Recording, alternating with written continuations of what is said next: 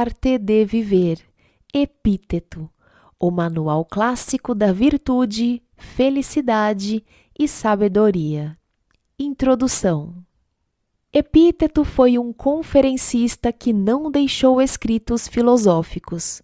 Felizmente, os aspectos principais de sua filosofia foram preservados para as gerações futuras por um de seus dedicados alunos, o historiador Flávio Arriano.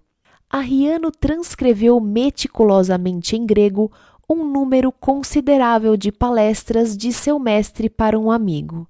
Essas palestras, conhecidas como os discursos ou diatribes, foram originalmente reunidas em oito livros, dos quais apenas quatro subsistiram até nossos dias.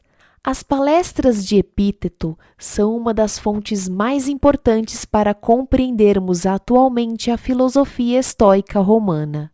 O Manual de Epíteto é um vigoroso conjunto de trechos selecionados dos discursos que formam um resumo conciso da essência dos ensinamentos de Epíteto.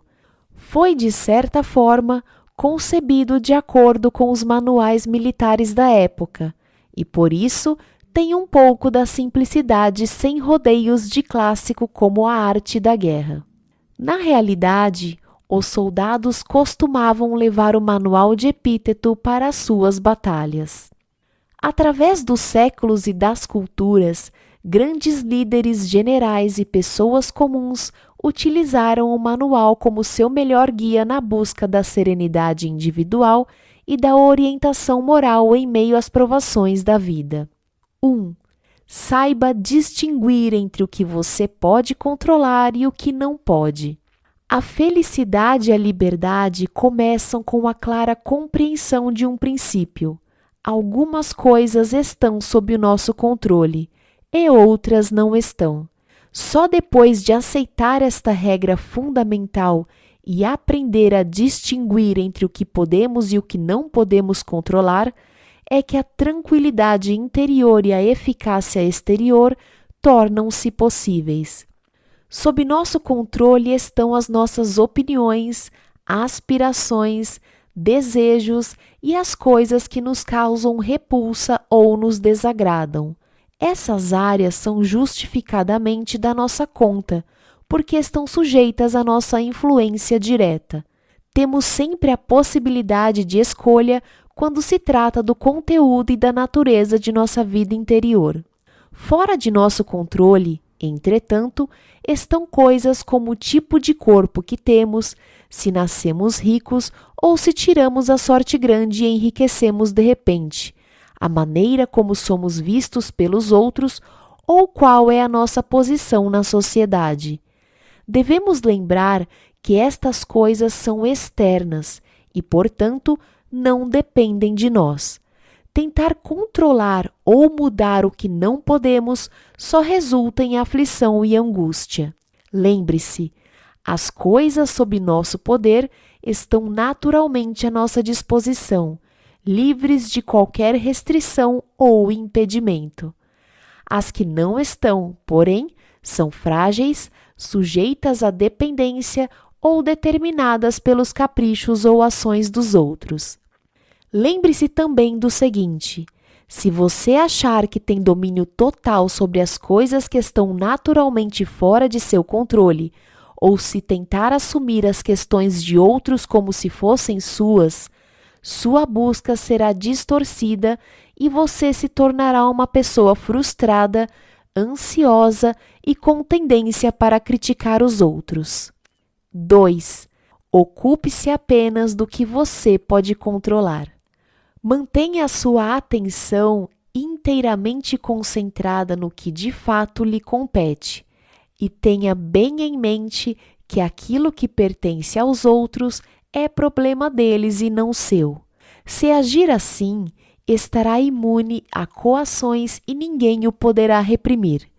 Será verdadeiramente livre e eficiente em suas ações pois seus esforços estarão canalizados para boas atividades e não tolamente desperdiçados em críticas ou confrontos com outras pessoas. Tendo conhecimento e dando atenção ao que de fato lhe compete, não será obrigado a realizar qualquer coisa contra sua vontade. Os outros não poderão feri-lo, você não fará inimigos ou será prejudicado. Se o seu objetivo é viver de acordo com estes princípios, lembre-se de que não será fácil. Você deverá abrir mão inteiramente de algumas coisas e adiar momentaneamente outras. É possível que até mesmo precise privar-se de riquezas e poder se quiser atingir a felicidade e a liberdade. 3. Reconheça as aparências pelo que realmente são. De agora em diante, pratique dizendo para tudo que parecer desagradável: Isto é só aparência e de modo algum o que parece ser. E então, examine cuidadosamente a questão de acordo com os princípios que acabamos de considerar. Em primeiro lugar, esta aparência se refere às coisas que estão sob meu controle ou às que não estão. Se a questão estiver relacionada com qualquer coisa fora de seu controle, treine a si mesmo para não se preocupar com ela. 4. Os desejos exigem sua própria realização. Nossos desejos e aversões exigem satisfação imediata. Os desejos ordenam que nos apressemos para obter o que queremos, e as aversões insistem que evitemos aquilo que nos causa repulsa. Todas as vezes que não conseguimos o que queremos, ficamos desapontados. Quando recebemos o que não queremos, ficamos angustiados. Se, portanto, você procurar evitar apenas as coisas indesejáveis e contrárias ao seu bem-estar natural que estão sob seu controle, não estará sujeito ao que de fato não deseja. Entretanto, se tentar evitar coisas inevitáveis, como doenças, morte ou infortúnios, sobre os quais você não tem nenhum controle verdadeiro, causará sofrimentos a si mesmo e aos que estão à sua volta. Desejos e aversões, apesar de poderosos, não passam de hábitos, e podemos treinar para ter hábitos melhores. Reprima o hábito de sentir aversão por tudo aquilo que está fora de seu controle, e em vez disso, concentre-se em combater as coisas que estão ao seu alcance e que não são boas para você. Faça o possível para ser dono de seus desejos, porque, se você deseja algo que está fora de seu controle, sem dúvida o resultado será uma decepção. Enquanto isso, você poderá estar negligenciando as coisas que estão sob seu controle e que valem a pena desejar. É claro que existem ocasiões em que, por questões práticas, você precisa correr atrás de alguma coisa e deixar outra de lado. Mas faça isso com graça, finura e flexibilidade. 5. Veja as coisas como elas são. As circunstâncias não ocorrem para atender às nossas expectativas. Os fatos acontecem como tem de acontecer. As pessoas comportam-se de acordo com o que são acolha as coisas que de fato conseguir. Abra os olhos, veja as coisas como elas são e preserve-se assim da dor causada pelos falsos apegos e os estragos inevitáveis. Pense no que lhe dá prazer, os instrumentos, sejam quais forem, de que você depende, as pessoas que lhe são caras mas lembre-se de que cada uma delas tem caráter próprio, separado, independentemente da maneira como as vemos. Como exercício, pense nas menores coisas às quais você está ligado. Por exemplo, vamos supor que você tem uma xícara favorita. É, afinal de contas, apenas uma xícara, e caso ela se quebre, você pode lidar com o fato. Em seguida, passe para as coisas mais importantes ou pessoas às quais você se sente mais apegado. Lembre-se sempre, por exemplo, quando abraçar seu filho, seu marido ou sua mulher, de que está abraçando um ser mortal. Assim, se um deles morrer, você será capaz de suportar a dor da perda com maior serenidade. Quando algo acontece, a única coisa que está em seu poder é a sua atitude com relação ao fato. Suas alternativas são a aceitação ou o ressentimento. O que realmente nos assusta e desanima não são os acontecimentos externos em si, mas a maneira como pensamos a respeito deles. Não são as coisas que nos perturbam, mas a forma como interpretamos seu significado. Pare de se atemorizar com noções irrefletidas, reações impulsivas e com suas impressões sobre como as coisas são. As pessoas e as coisas não são como desejamos que sejam, nem o que parecem ser, são aquilo que são. 6. Harmonize suas ações com a maneira como a vida é. Não tente fazer suas próprias regras. Comporte-se em todas as questões, grandes e públicas, pequenas e domésticas, de acordo com as leis da natureza. Harmonizar sua vontade com a natureza deveria ser o seu maior ideal. Onde você pode praticar esse ideal? Nos detalhes de sua vida diária, com suas tarefas e deveres pessoais e específicos. Quando você realizar essas tarefas, tais como tomar banho, por exemplo, faça-o tanto quanto lhe for possível em harmonia com a natureza. Quando comer, tanto quanto lhe for possível, faça-o em harmonia com a natureza. E assim por diante. O que fazemos é menos importante do que a maneira como o fazemos. Quando compreendemos realmente este princípio e vivemos de acordo com ele, embora as dificuldades continuem a surgir, já que também são parte da ordem divina, ainda assim será possível se ter paz interior. 7. Não são os acontecimentos que nos ferem, mas a visão que temos deles. As coisas em si não nos ferem ou nos criam obstáculos, nem as outras pessoas. A questão está na forma como as encaramos. São nossas atitudes e reações que nos criam problemas. Sendo assim, até a morte deixa de ser tão importante. É a nossa noção da morte a ideia que fazemos dela que é terrível, que nos aterroriza. Existem muitas maneiras de pensar na morte. Examine suas noções a respeito da morte e também, sobretudo, mais. Essas noções são de fato verdadeiras? Fazem algum bem para você? Não tema a morte ou a dor. Tema o medo da morte ou da dor não podemos escolher as circunstâncias externas de nossa vida, mas sempre podemos escolher a maneira como reagimos a elas. 8. Se não há vergonha, não há culpa. Se são os nossos sentimentos sobre as coisas o que de fato nos atormenta e não as coisas em si, conclui-se que culpar os outros é tolice.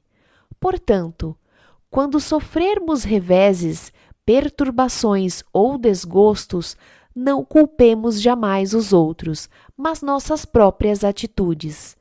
As pessoas mesquinhas geralmente atribuem aos outros a culpa por seus próprios sofrimentos. As pessoas comuns atribuem a culpa a si mesmas.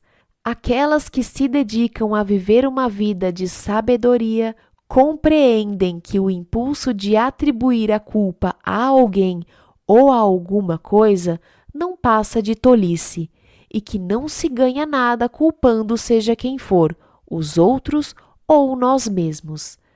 Um dos sinais que indicam o início do progresso moral é a extinção gradual de culpa. Passamos a ver como é inútil fazer acusações. Quanto mais examinamos nossas atitudes e trabalhamos o nosso íntimo, menos estamos sujeitos a ser assolados por tempestuosas reações emocionais nas quais buscamos explicações fáceis para aquilo que nos acontece. As coisas são simplesmente o que são. As outras pessoas que pensem o que quiserem, não é da nossa conta. Se não há vergonha, não há culpa. 9.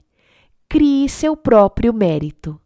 Nunca dependa da admiração dos outros. Não há força nisto. O mérito pessoal não pode derivar de uma fonte externa.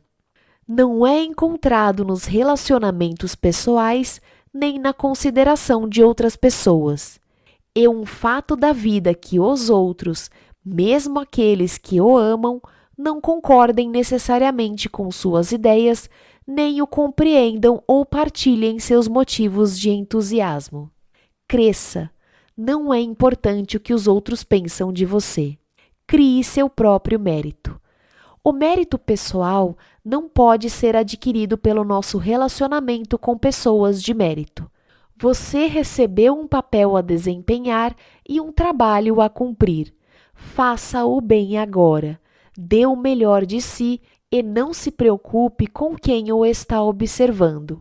Faça o seu próprio trabalho sem se importar com as honrarias ou a admiração que vem dos outros. Não existe mérito indireto. A excelência e os triunfos das outras pessoas pertencem a elas. Da mesma forma, as coisas que você possui podem ser excelentes, mas a sua excelência pessoal não deriva delas. Pense nisto: o que é realmente seu? O que realmente lhe pertence? E o uso que você faz das ideias, recursos e oportunidades que cruzam seu caminho. Você tem livros? Leia-os, aprenda com eles, aplique a sabedoria que está contida neles. Você possui conhecimentos especializados? Faça bom e pleno uso deles. Você tem ferramentas? Vá buscá-las e construa ou conserte coisas com elas. Você tem uma boa ideia? Persiga e leve-a até o fim. Tire o maior proveito possível daquilo que você tem, do que é seu de verdade. Você ficará merecidamente feliz e à vontade consigo mesmo quando harmonizar suas ações com a natureza, reconhecendo o que é verdadeiramente seu. 10. Concentre-se em sua principal obrigação. Existe tempo e lugar certos para diversão e distração, mas você nunca deve permitir que elas passem por cima dos seus verdadeiros objetivos pessoais. Se você estivesse viajando e o navio ancorasse em uma enseada, você poderia ir à terra em busca de água e no caminho parar para pegar uma concha ou colher uma planta. Mas precisaria ter cuidado e ouvir o chamado do capitão manter-se atento ao navio. Distrair-se com bobagens é a coisa mais fácil do mundo. Se o capitão chamasse, você teria de estar pronto para deixar de lado essas distrações e voltar correndo, talvez até sem tempo de olhar para trás. Se você não for jovem, não se afaste muito do navio, ou poderá não ter tempo de chegar lá quando o chamarem. 11 aceite os acontecimentos à medida que ocorrem. Não exija ou espere que os acontecimentos ocorram à medida que você deseja que eles ocorram. Aceite os acontecimentos quando eles realmente ocorrerem. Dessa forma, a paz torna-se possível. 12. Sua vontade está sempre sob seu poder. Nada pode de fato fazê-lo parar nada pode realmente impedi-lo de prosseguir, porque a sua vontade está sempre sob seu controle. A doença pode desafiar seu corpo. Mas será que você é só um corpo? Suas pernas podem estar incapazes de andar. Mas você não é somente um par de pernas. Sua vontade é maior do que as suas pernas. Sua vontade não precisa necessariamente ser afetada por algum incidente, a menos que você permita.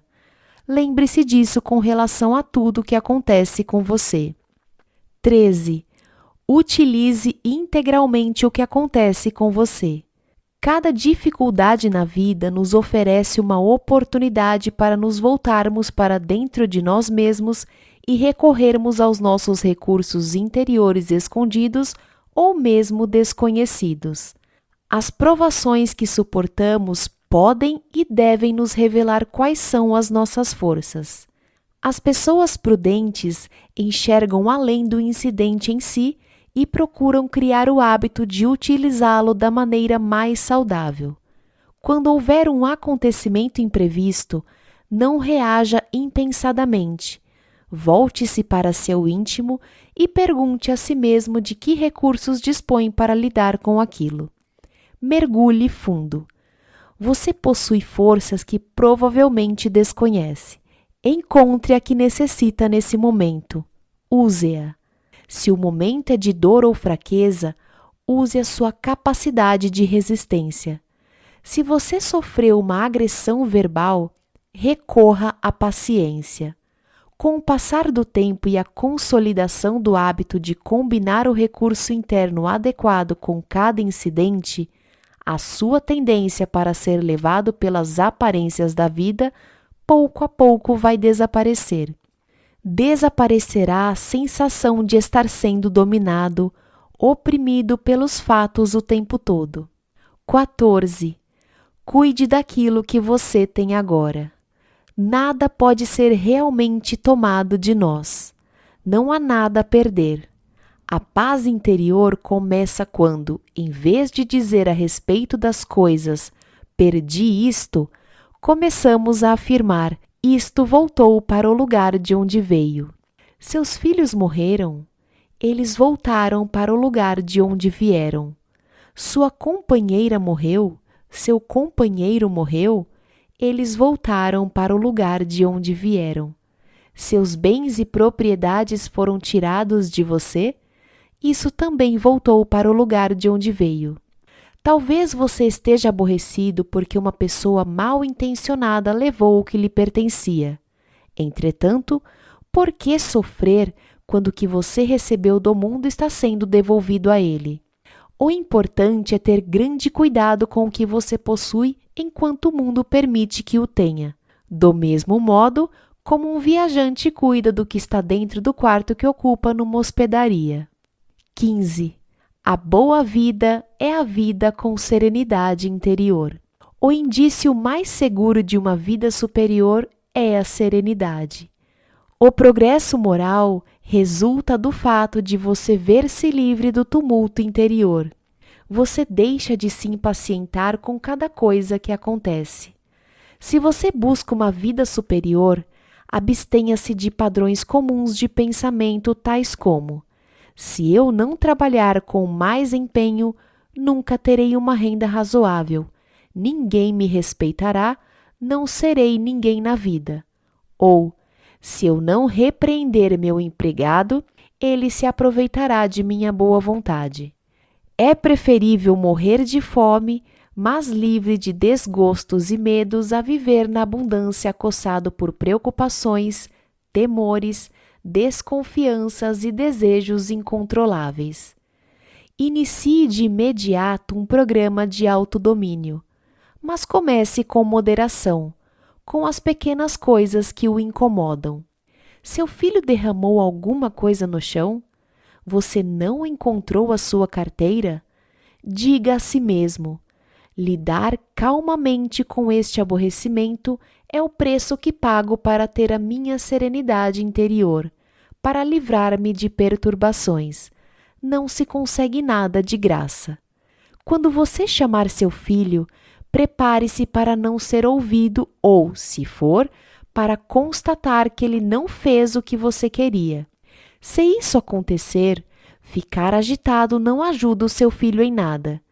Ele não deveria ter o poder de lhe causar qualquer perturbação. 16. Não faça caso do que não é da sua conta.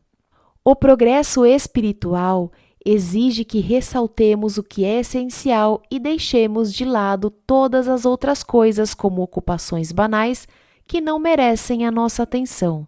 Além disso, É até bom ser considerado tolo ou ingênuo com relação às coisas que não nos competem. Não se preocupe com a opinião das outras pessoas a seu respeito. Elas estão fascinadas e iludidas pelas aparências.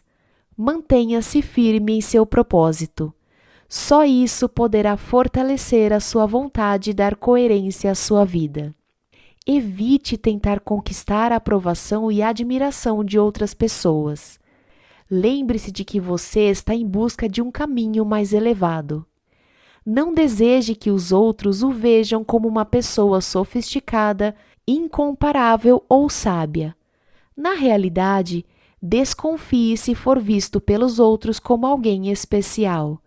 Fique alerta para não adquirir um falso sentimento de alta importância. Manter sua vontade em harmonia com a verdade e preocupar-se com o que está além do seu controle são princípios mutuamente exclusivos. Enquanto estiver absorvido por um deles, você irá obrigatoriamente negligenciar o outro. 17. Adapte seus desejos à realidade. Seja isso bom ou ruim, a vida e a natureza são governadas por leis que não podemos mudar. Quanto mais cedo aceitarmos esse fato, mais tranquilos seremos. Seria tolice desejar que seus filhos, ou seu marido, ou sua mulher vivessem para sempre. Eles são mortais, assim como você, e a lei da mortalidade está completamente fora de nossas mãos. Da mesma forma, é tolice desejar que um empregado, um parente ou um amigo não tenha defeitos. Isso é desejar controlar algo que você indiscutivelmente não é capaz. Está dentro de nossa área de controle não sermos desapontados por nossos desejos se lidarmos com eles de acordo com os fatos, em vez de sermos levados de roldão por eles. Em última análise, somos controlados por aquilo que concede o que buscamos ou remove o que não queremos. Se é liberdade o que você procura, então não deseje nada e rejeite tudo que depende dos outros. Caso contrário, será sempre um escravo indefeso. Procure compreender o que é realmente a liberdade e como ela é conseguida. A liberdade não é o direito ou a capacidade de fazer o que se quer. A liberdade vem da compreensão dos limites do nosso próprio poder e dos limites naturais estabelecidos pela providência divina. Ao aceitar os limites e inevitabilidades da vida e ao trabalhar com eles, em vez de lutar contra eles, nos tornamos livres. Se, por outro lado, sucumbimos a nossos desejos passageiros por coisas que não estão sob nosso controle, a liberdade está perdida. 18. Encare a vida como um banquete. Pense em sua vida como se ela fosse um banquete em que você precisasse comportar-se com elegância. Quando as travessas forem passadas para você, estenda a mão e sirva-se de quantidades moderadas. Se uma travessa não lhe for passada, saboreie o que já está no seu prato. Ou, se a travessa ainda não lhe foi passada, espere pacientemente a sua vez. Mantenha essa mesma atitude de contenção e gratidão delicadas no trato com seus filhos, cônjuge, carreira e finanças. Não há necessidade de ansiar por alguma coisa, invejar ou apoderar-se, seja do que for. Você receberá sua devida porção quando chegar a sua vez. Diógenes e Heráclito foram modelos impecáveis de pessoas que viveram de acordo com esses princípios em vez de se deixarem levar por impulsos desprezíveis. Tenha como objetivo imitar o valioso exemplo deles. 19. Evite adotar os pontos de vista negativos de outras pessoas. Os pontos de vista e os problemas das outras pessoas podem ser contagiosos não pratique uma sabotagem contra si próprio adotando inconscientemente atitudes negativas e improdutivas pelo seu contato com os outros. Se você encontrar um amigo deprimido, um parente angustiado ou um colega de trabalho que passou por uma repentina mudança de sorte, tenha cuidado para não se sobrecarregar com o aparente infortúnio. Lembre-se de que você deve saber distinguir entre os acontecimentos e a sua interpretação desses acontecimentos. Pense assim: o que faz essa pessoa sofrer não é o acontecimento em si, pois outra pessoa poderia não ser nem um pouco afetada por essa situação. O que a faz sofrer é a maneira de reagir que ela irrefletidamente adotou. Acompanhar as pessoas que estimamos em obstinadas manifestações de sentimentos negativos não é uma demonstração de amizade. Prestamos melhor serviço a nós mesmos e aos outros mantendo-nos desapegados e evitando reações melodramáticas.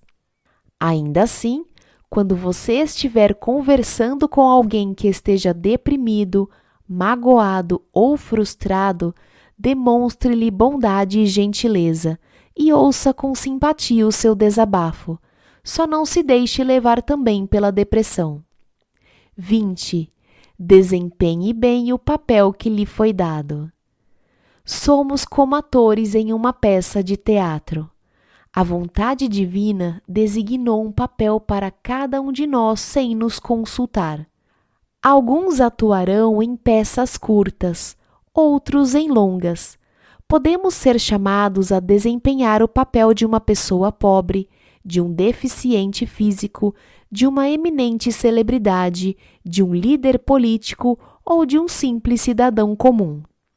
Apesar de não estar sob nosso controle determinar o tipo de papel que nos é atribuído, cabe-nos representar a nossa parte da melhor maneira possível e procurar não reclamar dela. Onde quer que você esteja e quaisquer que sejam as circunstâncias, procure apresentar um desempenho impecável. Se o seu papel é de leitor, leia. Se é de escritor, escreva. 21. Tudo tem um bom motivo para acontecer. Você se torna aquilo que você pensa. Evite atribuir supersticiosamente aos acontecimentos poderes ou significados que eles não possuem. Mantenha a cabeça firme. Nossas mentes ocupadas estão sempre tirando conclusões, inventando e interpretando sinais que não existem de fato. Assuma, ao invés disso, que tudo o que acontece com você tem um bom motivo para acontecer. Que, se você decidiu ter sorte, você tem sorte. Todos os acontecimentos contêm algo vantajoso para você, se você quiser procurar. 22. A felicidade só pode ser encontrada dentro de nós. A liberdade é o único objetivo que tem valor na vida. Nós a conquistamos deixando de lado as coisas que estão fora de nosso controle. Não podemos ter o coração leve se nossas mentes são um poço lastimável de medos e ambições. Você quer ser invencível? então não lute com as coisas sobre as quais você não tem verdadeiro controle. Sua felicidade depende de três coisas que estão sob seu poder: sua vontade, suas ideias a respeito do acontecimento em que está envolvido e o uso que você faz de suas ideias. A autêntica felicidade é sempre independente de condições externas pratique com o maior zelo a indiferença às condições externas. Sua felicidade só pode ser encontrada internamente. Como é fácil ficarmos deslumbrados e sermos iludidos pela eloquência, pelos altos cargos e pelos títulos acadêmicos, pelas grandes honrarias, pelos objetos elegantes, pelas roupas caras e pelas atitudes envolventes. Não cometa o erro de supor que as celebridades, as figuras públicas, os líderes políticos, os ricos ou as pessoas com grandes dotes intelectuais ou artísticos são necessariamente felizes. Supor tal coisa seria estar desnorteado pelas aparências e o levaria a duvidar de si mesmo. Lembre-se, a verdadeira essência do bem só pode ser encontrada nas coisas que estão sob seu controle. Se você tiver sempre isto em mente, ficará muito menos vulnerável à falsa inveja ou à sensação de abandono, comparando-se desprezivelmente aos outros e às suas realizações. Pare de aspirar a ser outra coisa além do melhor de você mesmo, porque isso está sob seu controle. 23. Ninguém pode ferir você. As pessoas não têm poder de ferir você. Mesmo que alguém o agrida verbal ou fisicamente, mesmo que seja insultado, você pode escolher encarar o que está acontecendo como um insulto ou não. Se alguém o irrita, a única coisa capaz de irritá-lo é a sua própria reação. Portanto, quando aparentemente alguém estiver provocando você, lembre-se de que é apenas a sua própria avaliação do incidente que causa essa sensação não deixe que suas emoções sejam desencadeadas por meras aparências. Tente simplesmente não reagir no momento. Afaste-se da situação. Procure ter dela uma visão mais ampla. Recomponha-se. 24. Conquista-se o progresso espiritual enfrentando a morte e as calamidades. Em vez de desviar os olhos dos acontecimentos dolorosos da vida, olhe para eles diretamente e contemple-os com frequência. Enfrentando as realidades da morte, das enfermidades, das perdas e decepções, você se liberta das ilusões e falsas esperanças e evita pensamentos mesquinhos de inveja. 25 implante em si mesmo os ideais que você deseja prezar. Apegue-se ao que é espiritualmente superior, sem fazer caso do que as outras pessoas pensem ou façam. Mantenha-se fiel às suas verdadeiras aspirações, não importa o que esteja acontecendo em torno de você. 26. A busca da sabedoria atrai críticas. Aqueles que buscam uma vida de sabedoria mais elevada, que procuram viver de acordo com princípios espirituais, devem estar preparados para serem ridicularizados e condenados. Certas pessoas que progressivamente baixaram seus padrões pessoais, tentando conquistar a aceitação social e as comodidades da vida, sentem-se profundamente ameaçadas por aqueles que demonstram uma tendência filosófica, que se recusam a comprometer seus ideais espirituais e buscam um aprimoramento. Não deixe que essas almas pequenas sejam uma referência em sua vida. Tenha compaixão delas, mas se mantenha firme no que você sabe ser o seu bem. Quando você iniciar seu programa de progresso espiritual, é possível que as pessoas mais próximas caçoem de você ou o acusem de estar sendo arrogante. Cabe a você comportar-se com humildade e seguir com rigor e persistência seus ideais morais. Mantenha-se fiel ao que você sabe, no fundo de seu coração, ser o melhor. Se você se mostrar inabalável, as próprias pessoas que o ridicularizaram passarão a admirá-lo. Se você permitir que as opiniões mesquinhas dos outros o influenciem a ponto de fazê-lo vacilar em seus propósitos, terá dois motivos para se envergonhar. 27. Procurar agradar é uma armadilha perigosa. Ao tentar agradar outras pessoas, corremos o risco de nos desviarmos para o que está fora de nossa esfera de influência. Agindo assim, perdemos o domínio sobre o propósito de nossa vida. Contente-se em ser alguém que ama a sabedoria, que busca a verdade. Volte quantas vezes for necessário para o que é essencial e valioso. Não tente parecer sábio aos olhos dos outros. Se quer viver uma vida de sabedoria, viva de acordo com suas próprias condições e procure ser sábio a seus próprios olhos. 28. Caráter é mais importante que reputação.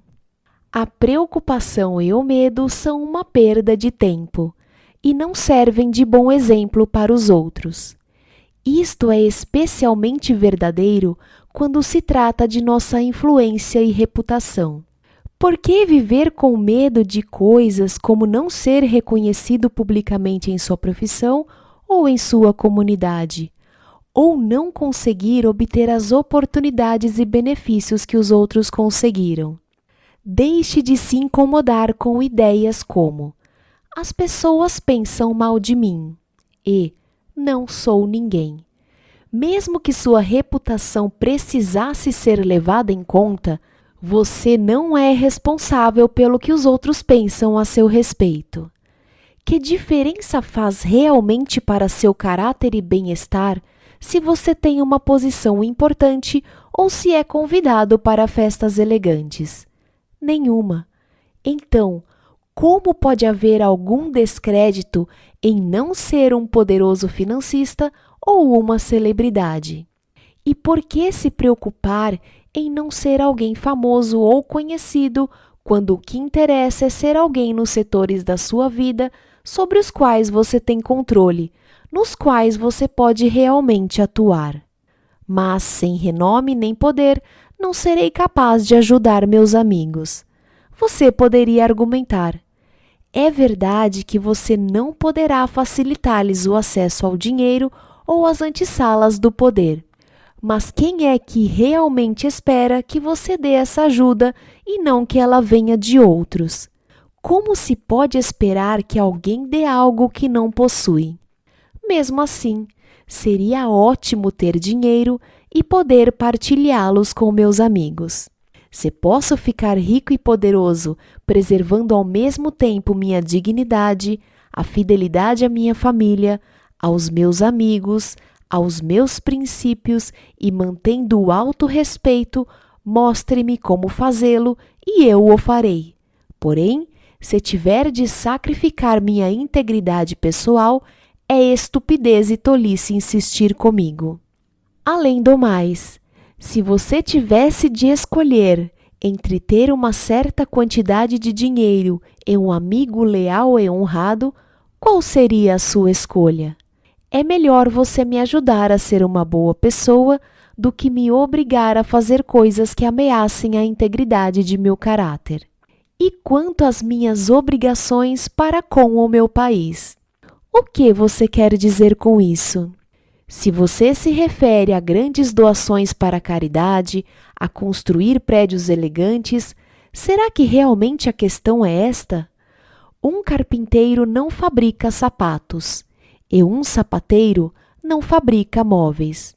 Já é suficiente que cada um faça bem feito o seu próprio trabalho.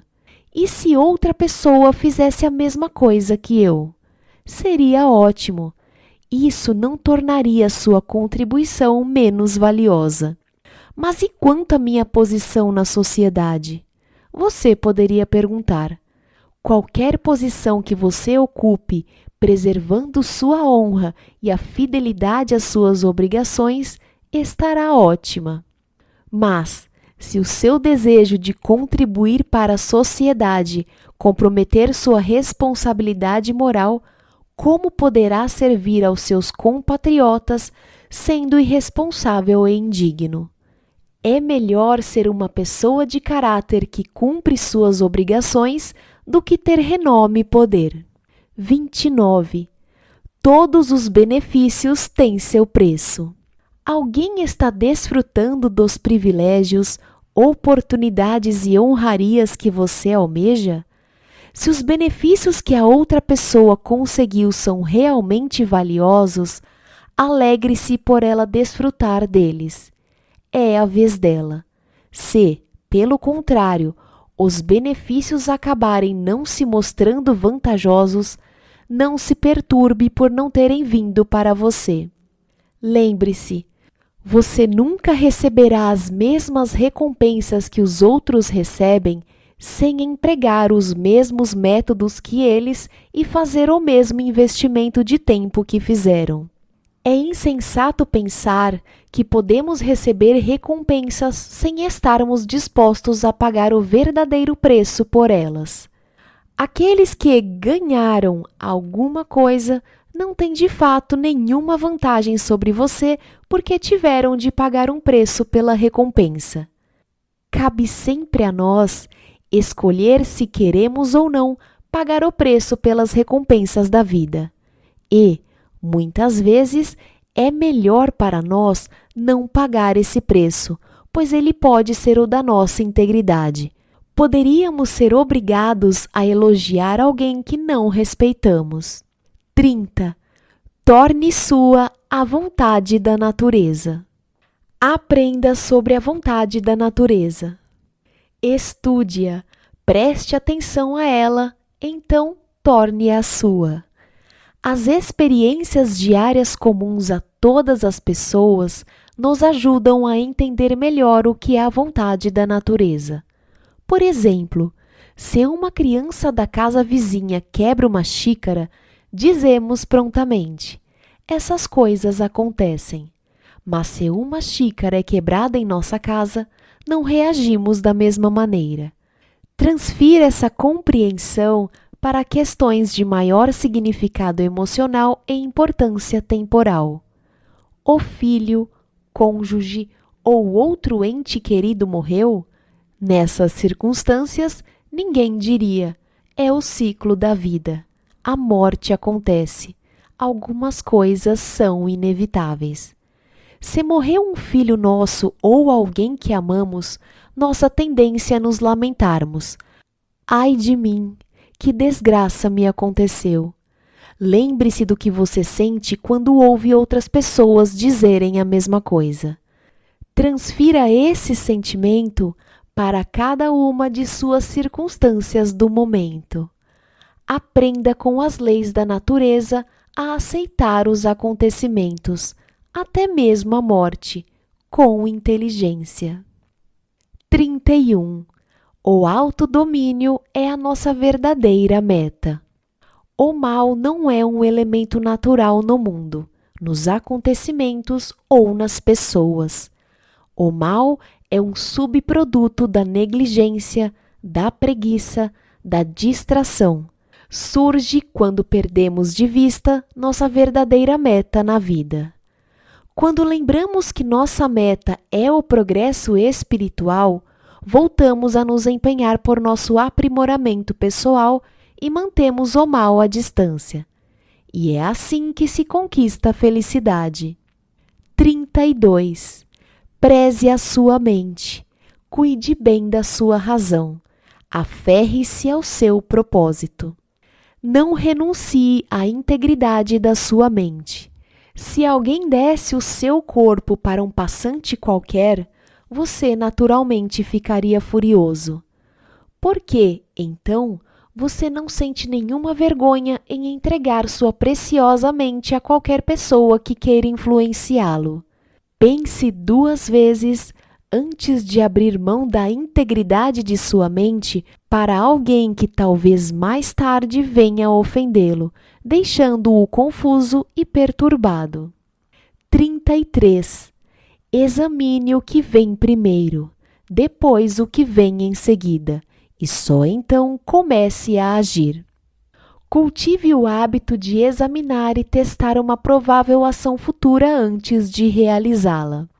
Antes de proceder, recue e procure enxergar o quadro completo para evitar agir por impulso e arriscadamente. Determine o que acontecerá primeiro, considere aonde a primeira etapa o levará e então haja de acordo com o que você aprendeu. Quando agimos sem ponderação, podemos até começar uma tarefa com grande entusiasmo. Seguem-se então consequências imprevistas ou indesejadas, e batemos vergonhosamente em retirada, enchendo-nos de remorsos. Eu deveria ter feito isto, eu poderia ter feito aquilo. Quem sabe se eu tivesse feito de outra maneira? Suponhamos que você queira ganhar uma medalha nos Jogos Olímpicos. É ótimo, mas pense muito bem em que você está se envolvendo. O que um desejo desses pressupõe? O que tem de acontecer primeiro? E em seguida? O que será exigido de você? E o que virá em consequência disso? Será que toda essa linha de ação vai ser realmente benéfica para você? Se a resposta for positiva, vá em frente. Se você deseja uma vitória nos Jogos Olímpicos, para se preparar de forma adequada, terá de seguir uma disciplina rigorosa que o levará aos limites de sua resistência. Terá de se submeter a regras severas, seguir uma dieta apropriada, exercitar-se intensamente em horários regulares sob frio ou calor, não beber, não fumar. Deverá seguir as instruções de seu treinador como se ele fosse seu médico então, haverá sempre o grande risco de ser eliminado. Poderá machucar um braço, ter uma distensão, cair com o rosto na terra. E, depois de passar por tudo isso, ainda poderá ser derrotado por outro atleta. Depois de ter examinado todas essas possibilidades, consciente de tudo o que pode acontecer e de todas as consequências, se sua resolução ainda se mantiver forte, chegará o momento de exercer sua capacidade de julgamento. Se o quadro geral ainda lhe parecer vantajoso, então você deve mesmo participar dos Jogos Olímpicos com todo o entusiasmo. Ao analisar o panorama completo da situação, você se distingue do mero delitante, daquela pessoa que participa das coisas porque elas lhe parecem interessantes ou não exigem grande esforço. Não é uma atitude nobre. Analise bem as coisas. Decida-se e então empenhe-se de corpo e alma. Senão, você será sempre como uma criança, que às vezes finge ser um guerreiro, outras vezes um soldado, um músico, um ator representando uma tragédia, sempre brincando, sem levar nada a sério. A menos que nos entreguemos de coração a nossos empreendimentos, nós nos tornamos pessoas vazias, superficiais e nunca desenvolvemos nossos talentos naturais. Todos conhecemos pessoas que, como macacos, imitam tudo o que parece ser novidade no momento, tudo o que chama a atenção.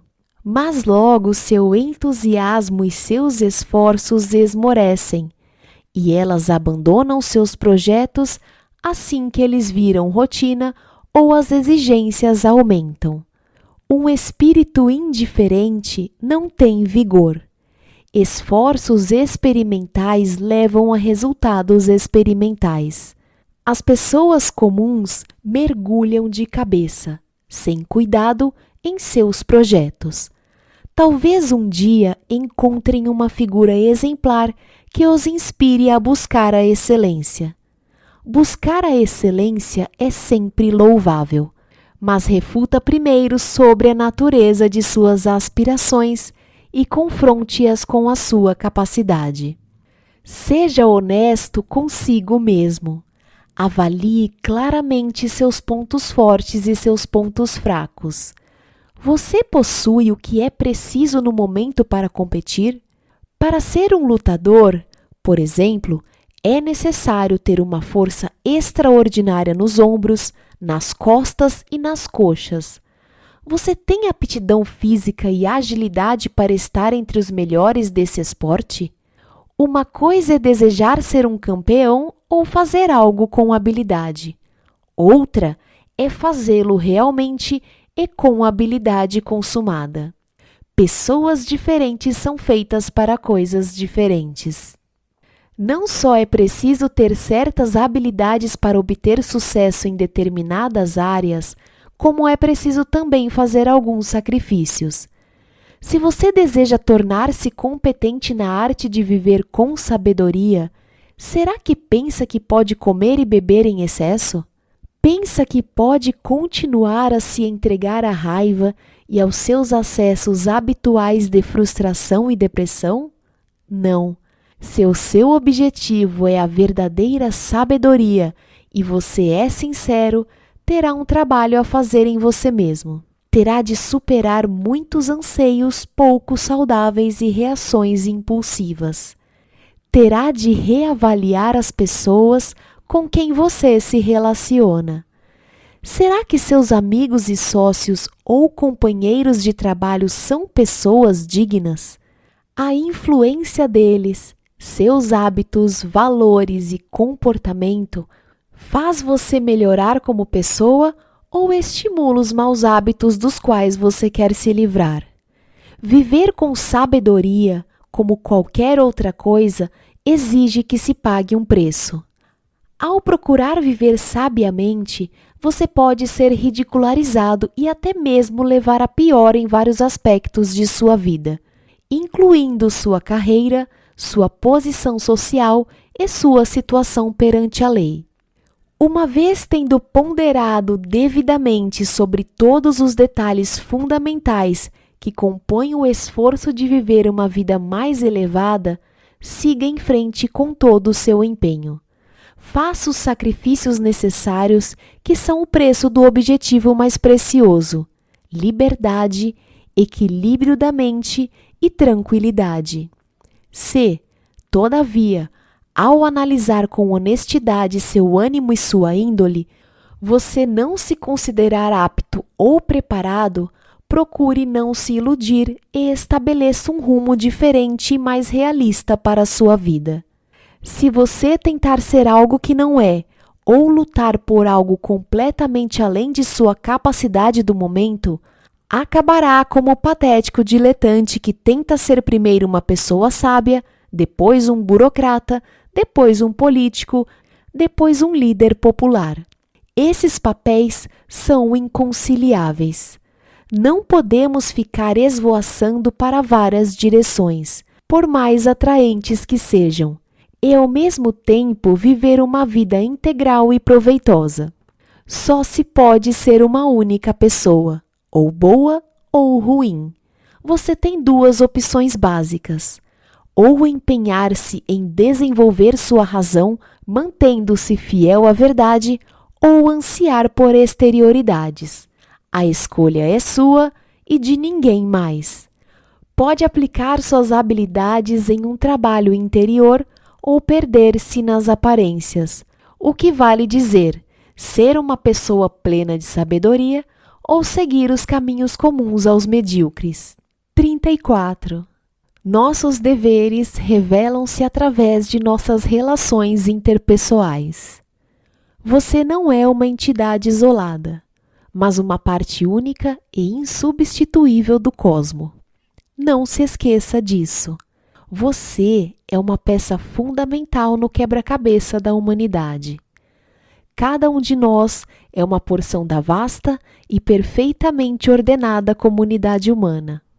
Porém, Onde é que você se encaixa nessa teia da humanidade? A quem você está ligado? Procure verificar quais são as outras pessoas a quem você está ligado e busque compreender as suas ligações com elas.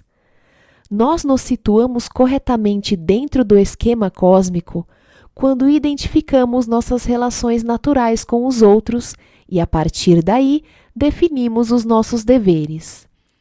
Esses deveres emergem naturalmente dessas relações fundamentais, como as familiares, as entre vizinhos, as do local de trabalho e da cidade ou país em que vivemos. Desenvolva o hábito de examinar os papéis que você desempenha, de pai ou mãe, filho ou filha, vizinho, cidadão, líder, e os deveres naturais a que se originam desses papéis. Ao saber quem você é e a quem está ligado, saberá o que fazer. Se existe, por exemplo, um homem que é seu pai, algumas exigências práticas e emocionais resultam disso. O fato de ele ser seu pai implica uma ligação básica e duradoura entre os dois. Você é naturalmente obrigado a sentir afeto por ele, ouvir seus conselhos, escutar com paciência os seus pontos de vista e respeitar sua orientação. No entanto, vamos supor que ele não seja um bom pai. Talvez ele seja tolo e pretensioso, ignorante, grosseiro e tenha opiniões bem diferentes das suas. Será que a natureza dá a todo mundo um pai ideal ou dá simplesmente um pai? Quando se trata de seu dever fundamental como filha ou filho, seja qual for o caráter de seu pai, sejam quais forem sua personalidade e seus hábitos, tudo isso é secundário. A ordem divina não designa pessoas ou circunstâncias de acordo com o nosso gosto ou a nossa preferência. Quer você o considere agradável ou não, esse homem, afinal de contas, é seu pai e você deve seguir todas as suas obrigações filiais. Suponhamos que tenha uma irmã ou um irmão que não trate você bem. Que diferença isso faz? Permanece o imperativo moral de reconhecer e manter seu dever fraterno fundamental para com ela ou ele. Concentre-se não no que ela ou ele faz, mas em seguir seus princípios pessoais mais elevados. Sua meta pessoal deve ser a de buscar a harmonia com a própria natureza. Este é o verdadeiro caminho para a liberdade.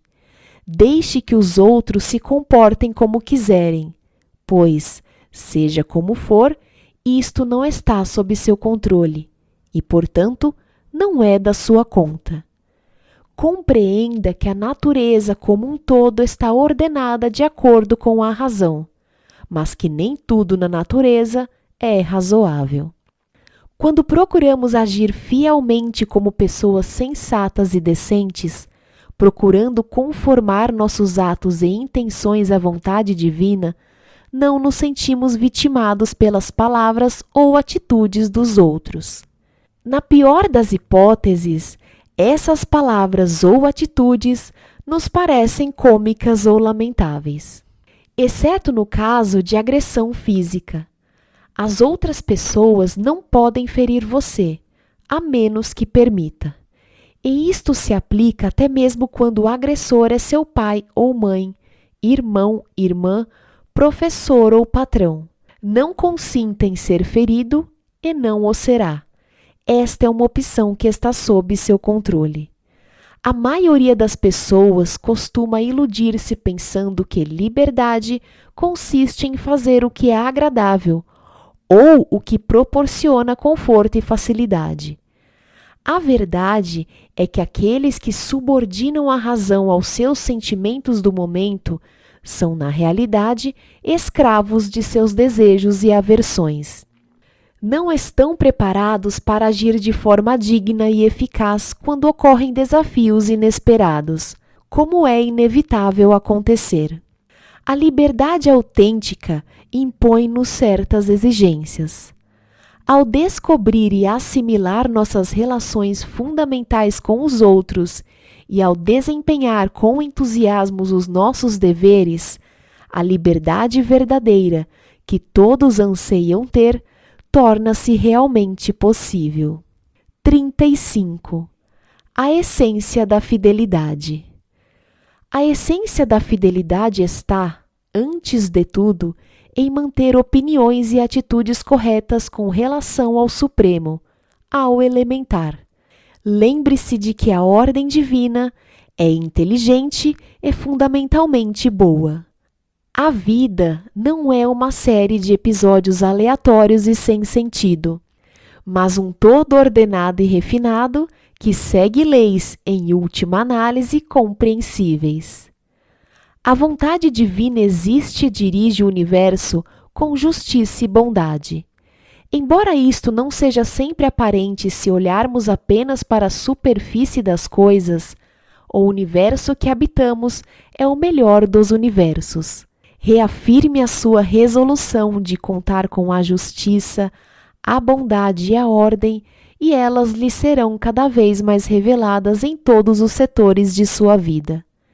Confie na existência de uma inteligência divina cujas intenções dirigem o universo faça com que o seu objetivo máximo seja nortear a sua vida de acordo com a vontade da ordem divina. Quando procuramos adaptar nossas intenções e ações à ordem divina, não nos sentimos perseguidos, indefesos, confusos ou ressentidos diante das circunstâncias desagradáveis de nossas vidas. Nós nos sentimos cheios de força, determinação e segurança. A fidelidade não supõe uma crença cega. Ela consiste em praticar com constância o princípio de se afastar das coisas que não estão sob nosso controle, deixando-as evoluírem de acordo com o sistema natural de responsabilidades. Pare de tentar antecipar-se aos acontecimentos ou controlá-los. Em vez disso, aceite-os com boa vontade e inteligência será impossível manter-se fiel ao propósito estabelecido se você se deixar levar pela noção de que as coisas que estão fora de seu poder são inerentemente boas ou más. Quando isso acontece, cria-se inevitavelmente o hábito de atribuir aos fatores externos a culpa por nosso destino, e ficamos perdidos em uma espiral negativa de inveja, rivalidade, desapontamento, raiva e recriminação. Porque, por natureza, todas as criaturas se afastam das coisas que acreditam lhes fazer mal e buscam e admiram as que lhes parecem boas e úteis.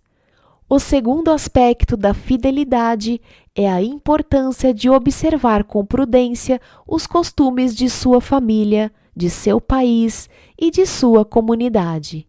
Desempenhe os rituais de sua comunidade com um coração puro, sem cobiça ou extravagância.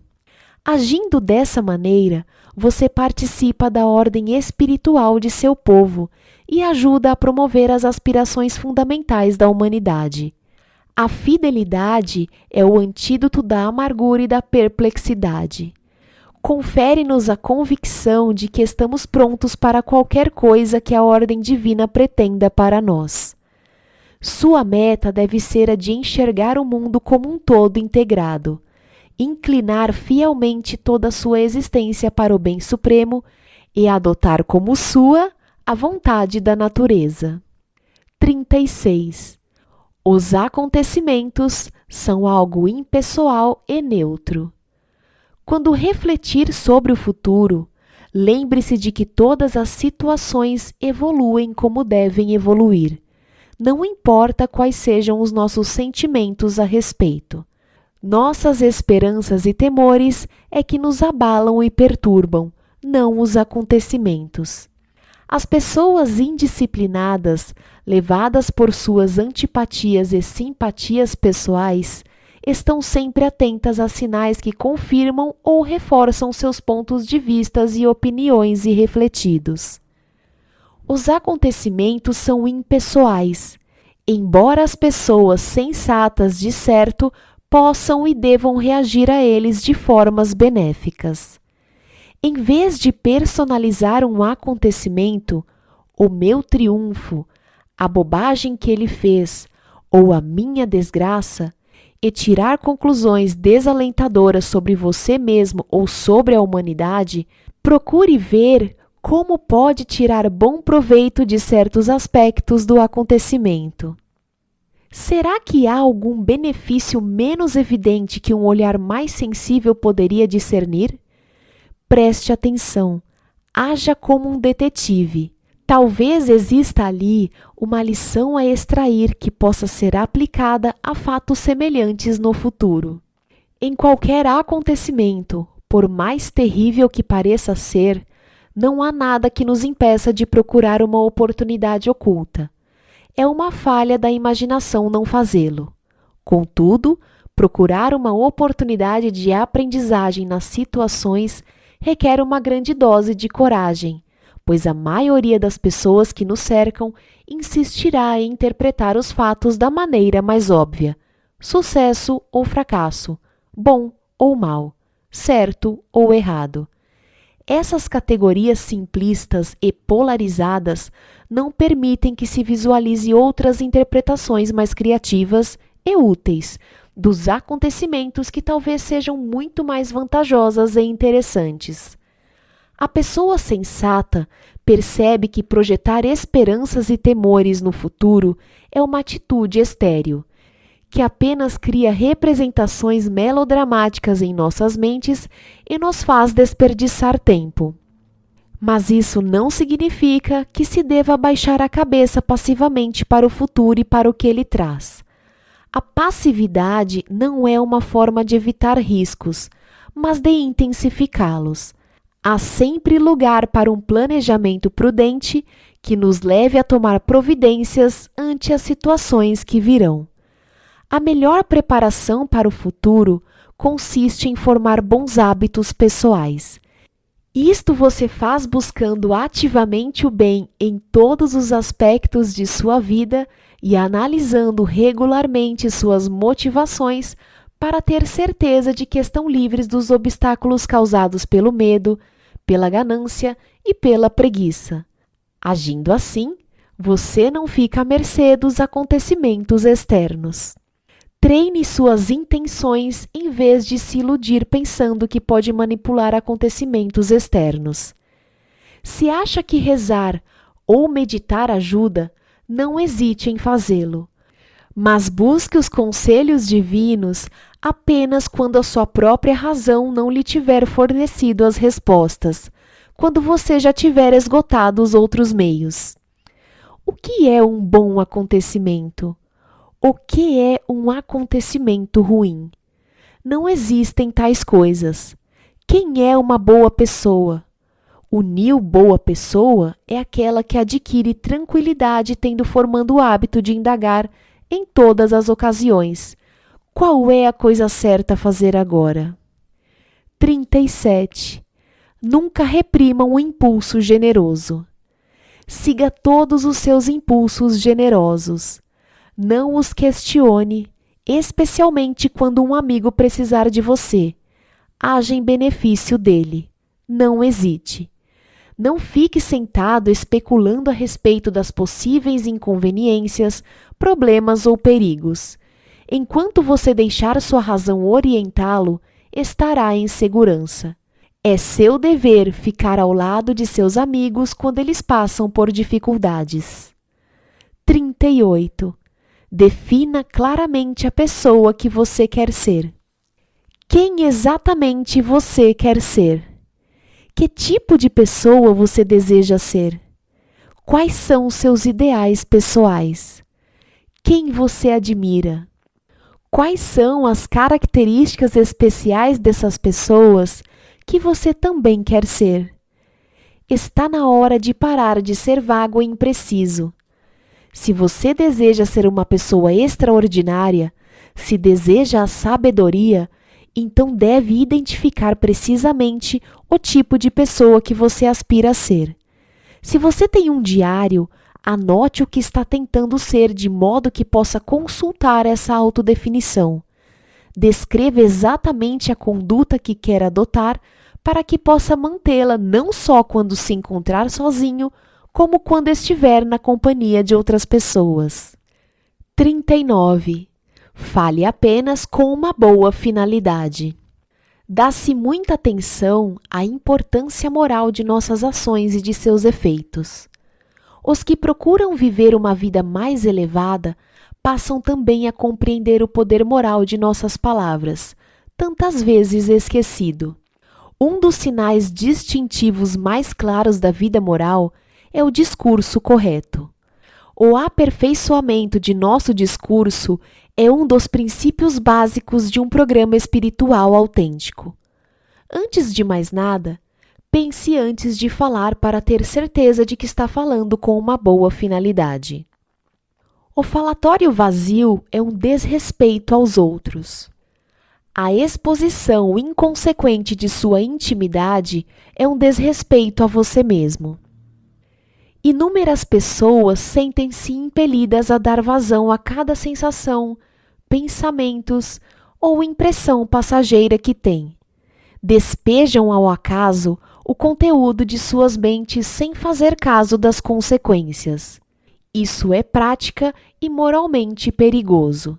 Se tagarelarmos sobre cada ideia que nos ocorre, seja pequena ou grande, corremos o risco de desperdiçar ideias que têm real valor em meio ao fluxo de trivialidades de uma conversa vazia.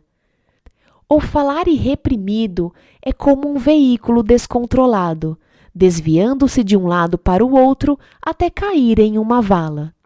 Se for preciso, mantenha-se sobretudo em silêncio ou fale com moderação. O falar em si não é bom nem ruim, mas o falar descuidado é tão comum que você precisa estar atento. Uma conversa frívola é uma conversa prejudicial. Além disso, é muito indelicado ser uma pessoa tagarela.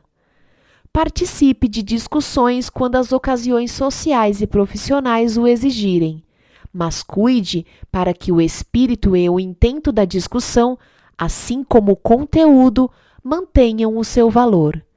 A conversa fiada é uma atividade sedutora. Não se deixe envolver por ela. Não é necessário limitar-se a assuntos elevados ou filosofar todo o tempo mas fique atento para que o falatório comum não seja considerado uma discussão de alto nível. Nestes casos, ele tem um efeito corrosivo no objetivo superior que você escolheu.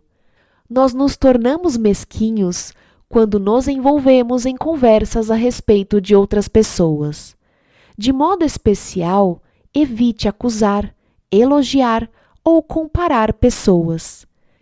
Tente, sempre que possível, quando perceber que a conversa em torno de você descai para o falatório fútil, trazer sutilmente o rumo da conversa de volta para assuntos mais construtivos.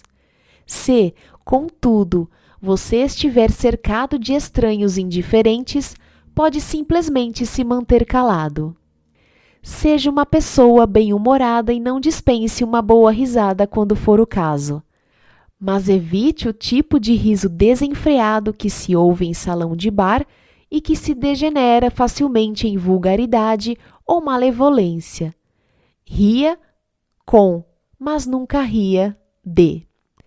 Se puder, evite sempre fazer promessas frívolas. 40. Evite as diversões mais populares a maior parte do que se considera diversão legítima é inferior ou tola e apenas explora ou serve de instrumento às fraquezas das pessoas.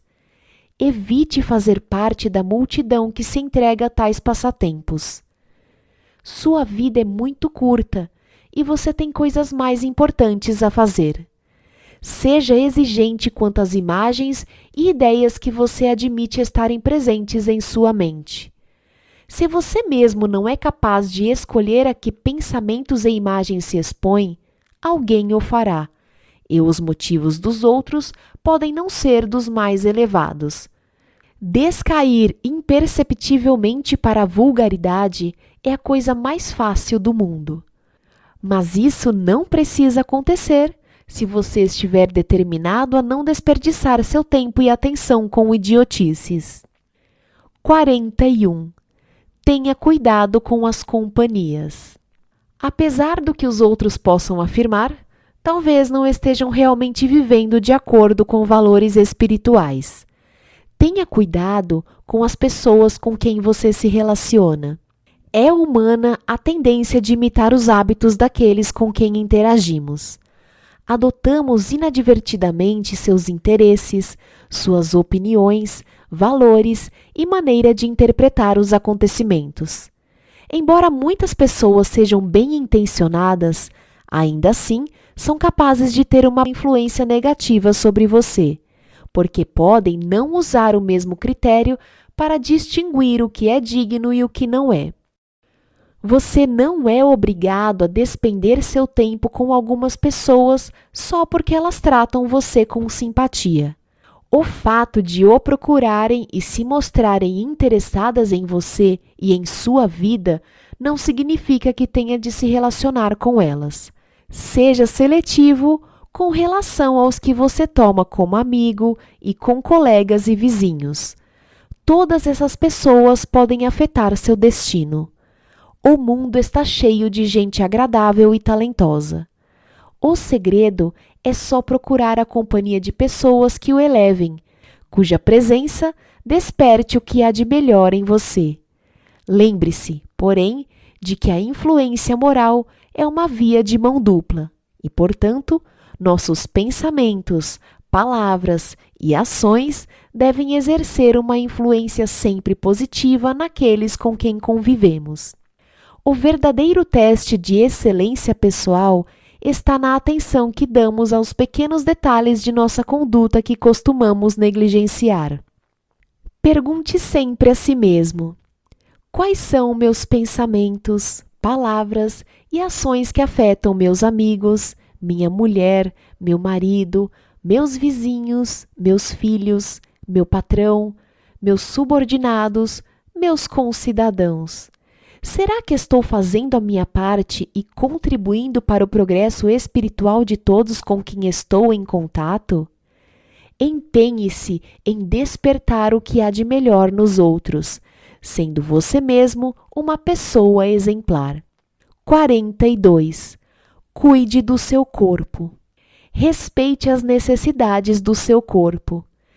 Dê a seu corpo os melhores cuidados para proporcionar-lhe saúde e bem-estar. Dê a seu corpo absolutamente tudo de que ele necessita, como alimentação saudável, roupas apropriadas e dignas e uma casa confortável e acolhedora. Não use o seu corpo, porém, como motivo para exibição ou luxo. 43. Evite o sexo casual abstenha-se do sexo casual e, em especial, evite o relacionamento sexual antes do casamento. Isto pode parecer puritano ou antiquado, mas o tempo comprovou de que esta é uma forma de demonstrar respeito por nós mesmos e pelos outros. Sexo não é uma brincadeira. Dá origem a consequências muito reais e duradouras, tanto emocionais quanto de ordem prática. Ignorar tal coisa é degradar-se e depreciar o significado dos relacionamentos humanos.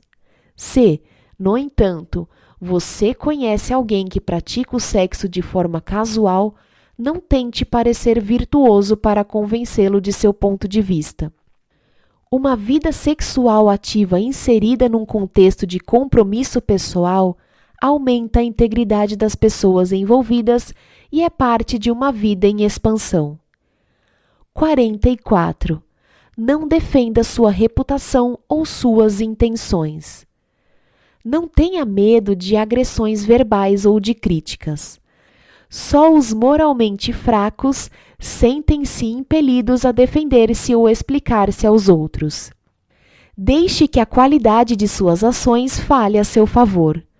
Não podemos controlar as impressões que os outros têm a nosso respeito, e o esforço de fazê-lo só degrada o nosso caráter. Assim, se alguém lhe disser que determinada pessoa criticou você, não se dê ao trabalho de apresentar desculpas ou justificativas. Sorria apenas e diga: Acho que essa pessoa não conhece todos os meus outros defeitos, ou não teria mencionado somente esses. 45. Porte-se com dignidade. Onde quer que você esteja, comporte-se sempre como uma pessoa digna. O comportamento da maioria das pessoas costuma ser ditado pelo que está acontecendo em torno delas. Mantenha um padrão mais alto. Tenha o cuidado de evitar festas ou jogos em que os excessos irrefletidos são a norma Se estiver em um acontecimento público, não se afaste um só momento de seus próprios objetivos e ideais. 46. Imite um modelo valioso. Uma das melhores maneiras de aprimorar seu caráter é encontrar modelos valiosos para imitar. Se você tem a oportunidade de encontrar uma pessoa importante, não fique nervoso. Evoque as características da pessoa que você mais admira e adote suas maneiras, sua linguagem e comportamento. Não há nada de falso nisso. Todos trazemos dentro de nós as sementes da grandeza, mas precisamos de uma imagem como um ponto a ser focalizado para que essas sementes germinem. Ao mesmo tempo, você não deve ficar tão mobilizado só porque está diante de uma pessoa de grande mérito. As pessoas são apenas pessoas, seja qual for seu talento ou influência. 47. Exercite a discrição ao conversar. A presunção e a empáfia são incompatíveis com o caminho de um verdadeiro filósofo. Ninguém aprecia a companhia de um fanfarrão. Não incomode as pessoas com os relatos impressionantes de suas façanhas. Ninguém está tão interessado assim em suas histórias e aventuras emocionantes, embora as pessoas possam ouvi-las com paciência para não serem indelicadas. Falar com frequência e excessivamente de seus próprios feitos é cansativo e pretensioso. Você não precisa ser o palhaço da turma. Também não precisa utilizar outros métodos indelicados para convencer os outros de que é esperto, sofisticado ou agradável. A conversa agressiva, fútil ou exibicionista deve ser completamente evitada. Só faz diminuir a consideração de seus conhecidos por você. Muitas pessoas às vezes procuram tornar picantes as coisas que dizem.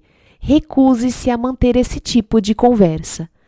Quando as pessoas em torno de você começarem a deixar escapar comentários indecentes e fora de propósito, se possível, afaste-se ou ao menos fique calado e deixe que sua expressão séria mostre que você considera ofensiva aquela conversa grosseira. 48. Prefira a satisfação duradoura à gratificação imediata. Deixe que a sua razão predomine. Inculque em si mesmo o hábito da reflexão e da ponderação. Pratique a arte de testar se determinadas coisas são de fato boas ou ruins. Aprenda a esperar e avaliar, em vez de sempre reagir a instintos não disciplinados. A espontaneidade não é uma virtude em si nem por si só. Se existe a promessa de um prazer que o atrai sedutoramente, pare e dê-se algum tempo para refletir antes de se entregar a ele de forma impulsiva. Da maneira menos passional possível, examine bem a questão em sua mente. Será que este prazer vai trazer apenas um deleite momentâneo ou uma satisfação verdadeira e duradoura. Aprender a distinguir entre emoções baratas e recompensas significativas e duradouras faz grande diferença na qualidade de nossas vidas e no tipo de pessoa em que nos tornamos. Se depois de ponderar com calma sobre aquele prazer, você se der conta de que ficará arrependido caso se entregue a ele, deixe-o de lado e alegre-se com essa renúncia será um triunfo para o aperfeiçoamento de seu caráter e você sairá fortalecido. 49. Tome posições. Uma vez tendo deliberado e determinado que uma certa linha de ação é a mais sábia, nunca desconsidere seu julgamento. Mantenha-se firme em sua decisão. Existe a possibilidade de outras pessoas compreenderem mal suas intenções e até mesmo desaprovarem sua atitude. Entretanto, se estiver convencido de que está agindo bem, você não tem nada a temer. Tome posições, não seja covardemente evasivo. 50. cortesia e lógica, cada um em seu lugar. Boas maneiras e lógica são coisas diferentes e cada uma tem uma aplicação adequada. A premissa ou é preto ou é branco funciona bem numa argumentação isolada, mas nem tanto numa conversa amigável. Da mesma forma, poderia fazer sentido você se servir de uma grande quantidade de comida em um banquete se estivesse com muita fome, mas não seria bem educado. Quando você estiver à mesa com outras pessoas, tenha não só consciência do quanto seu corpo aprecia as iguarias oferecidas, como da importância das boas maneiras e do refinamento pessoal. 51. O aperfeiçoamento de talentos pessoais depende de ser honesto consigo mesmo. Procure saber, em primeiro lugar, quem você é e do que é capaz. Assim como não se pode criar grandes coisas em um instante, também leva tempo aperfeiçoar nossos talentos e atitudes. Estamos sempre aprendendo, sempre crescendo. É bom aceitar desafios. É desta forma que progredimos para o nível seguinte de desenvolvimento intelectual, físico ou moral. Ainda assim, não se iluda se você tentar ser alguém ou alguma coisa que não é, vai atrofiar seu verdadeiro eu e acabar não desenvolvendo os potenciais em que você teria se destacado naturalmente.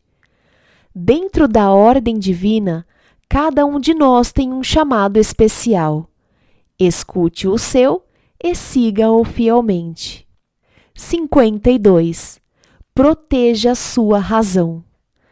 Da mesma maneira como, ao andar, tomamos cuidado para não pisar em um objeto cortante ou torcer o pé, devemos ter o maior cuidado para, de modo algum, prejudicar a nossa mais importante faculdade mental. A vida virtuosa depende antes de tudo da razão. Se você preservar sua razão, ela preservará você. 53 observe as proporções e a moderação adequadas. Estando vigilantes, podemos impedir a tendência ao excesso. Seus bens devem ser proporcionais às necessidades de seu corpo, assim como o sapato deve adaptar-se ao tamanho do pé. Sem treinamento moral, podemos ser levados ao excesso. As pessoas às vezes são tentadas a comprar coisas supérfluas, extravagantes e variadas quando deveriam pensar em utilidade, conforto e durabilidade. Quando caímos, mesmo que ligeiramente, na falta de moderação, corremos o risco de perder o equilíbrio e nos deixarmos levar pelos caprichos. 54. Excelência interior importa mais do que a aparência exterior. As mulheres, em especial, carregam o peso da atenção de que sua aparência agradável recebe. Desde a juventude são cortejadas pelos homens ou avaliadas somente em função de sua aparência exterior. Lamentavelmente, isso pode fazer uma mulher achar que só serve para dar prazer aos homens, o que leva seus talentos interiores a se atrofiarem. Ela pode sentir a necessidade de investir muito tempo e esforço para realçar sua beleza física, distorcendo sua personalidade natural na tentativa de agradar aos outros.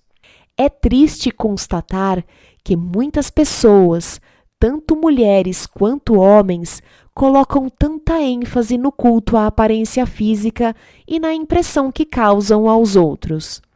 Os que buscam a sabedoria acabam compreendendo que, embora o mundo às vezes nos recompense por motivos errados ou superficiais, a nossa aparência física, a família a que pertencemos, a riqueza que possuímos e assim por diante, o que realmente importa é quem somos essencialmente e como estamos evoluindo. 55. Cuide mais da sua mente do que de seu corpo. Aqueles que são moralmente destreinados gastam um tempo desmedido com seus corpos. Dedique-se de forma apenas secundária às funções de seu lado animal. Sua principal atenção deve estar centrada nos cuidados e no desenvolvimento de sua razão, porque é através da razão que você será capaz de compreender as leis da natureza. 56. O maltratar vem de falsas impressões. Se alguém trata você de forma desrespeitosa ou fala de você com aspereza, lembre-se de que o faz porque acha que tem razão em agir assim. Não é realista esperar que as pessoas vejam você da mesma maneira que você se vê.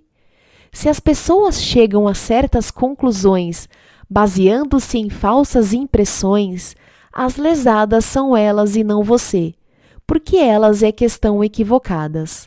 Quando alguém interpreta uma proposição verdadeira como falsa, não é a proposição que é afetada. A pessoa que tem o ponto de vista errado é que se engana e, portanto, se prejudica. A partir do momento em que você compreender isso claramente, será menos provável que se sinta ofendido pelos outros, mesmo que o insultem. Você poderá dizer a si mesmo: parece ser assim para essa pessoa, mas ela está enganada, está agindo sob uma falsa impressão. 57. Tudo tem dois lados, um pelo qual algo pode ser segurado e outro pelo qual não pode. Se, por exemplo, seu irmão ou sua irmã tratam você mal, não segure a situação pelo lado da mágoa ou da injustiça, pois você não será capaz de aguentar o peso ou se tornará uma pessoa amarga. Faça o oposto. Segure a situação pelo lado dos laços familiares. Em outras palavras, Concentre-se no fato de que se trata de seu irmão ou de sua irmã, que vocês cresceram juntos e que, portanto, estão ligados por laços antigos que não podem ser quebrados. Encarando a situação dessa maneira, você a compreenderá melhor e preservará o seu equilíbrio. 58. Pensar com clareza é vital. A vida dedicada à sabedoria é uma vida voltada para a razão. É importante aprender como pensar com clareza. A clareza de pensamento não é uma atividade que acontece por acaso. Exige treinamento específico. É através da clareza de pensamento que somos capazes de direcionar corretamente nossa vontade, manter-nos fiéis aos nossos verdadeiros propósitos descobrir qual é o nosso relacionamento com os outros e os deveres inerentes a esses relacionamentos. Toda pessoa deveria aprender a identificar um raciocínio inconsistente e enganoso. Analise como as interferências são legitimamente derivadas para não tirar conclusões sem fundamento. Por exemplo, observe os seguintes exemplos de lógica imperfeita. Sou mais rico do que você, portanto, sou melhor do que você.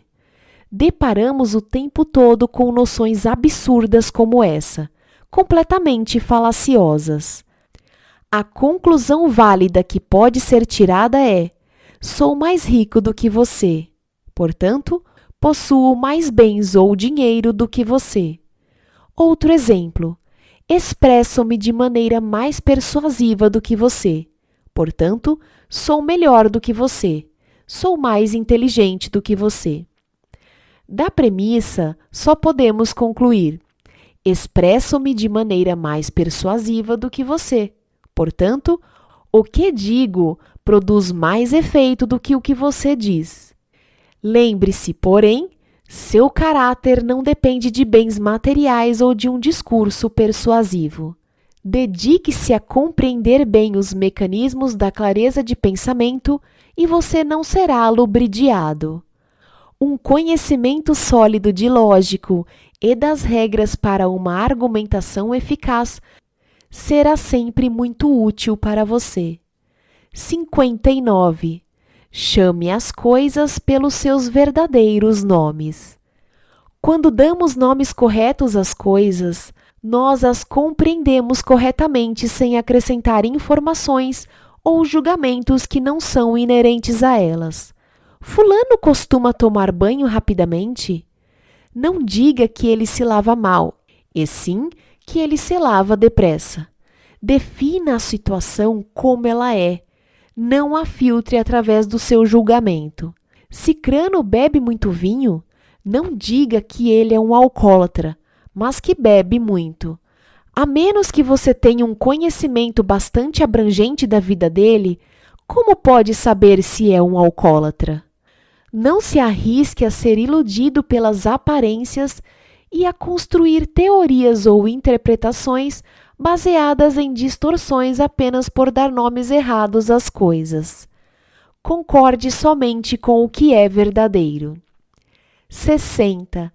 A sabedoria é revelada pelas ações, não pelas palavras. Não anuncie a própria sabedoria, nem fale sobre as suas aspirações espirituais com pessoas que não as apreciarão. Mostre seu caráter e seu compromisso com dignidade pessoal somente através de suas ações. 61. Viva com simplicidade, para o seu próprio bem. Não se encha de orgulho se for capaz de prever as suas necessidades com poucos recursos. A primeira tarefa da pessoa que deseja viver sabiamente é libertar-se das limitações causadas pelo hábito de se ocupar demais consigo mesma. Reflita na maneira como vivem os pobres, tão mais moderada do que a nossa, e em como eles suportam melhor a dureza da vida. Se você quiser desenvolver sua capacidade de viver uma vida simples, faça-o para si mesmo, com discrição e não para impressionar os outros. 62. A sabedoria depende de vigilância.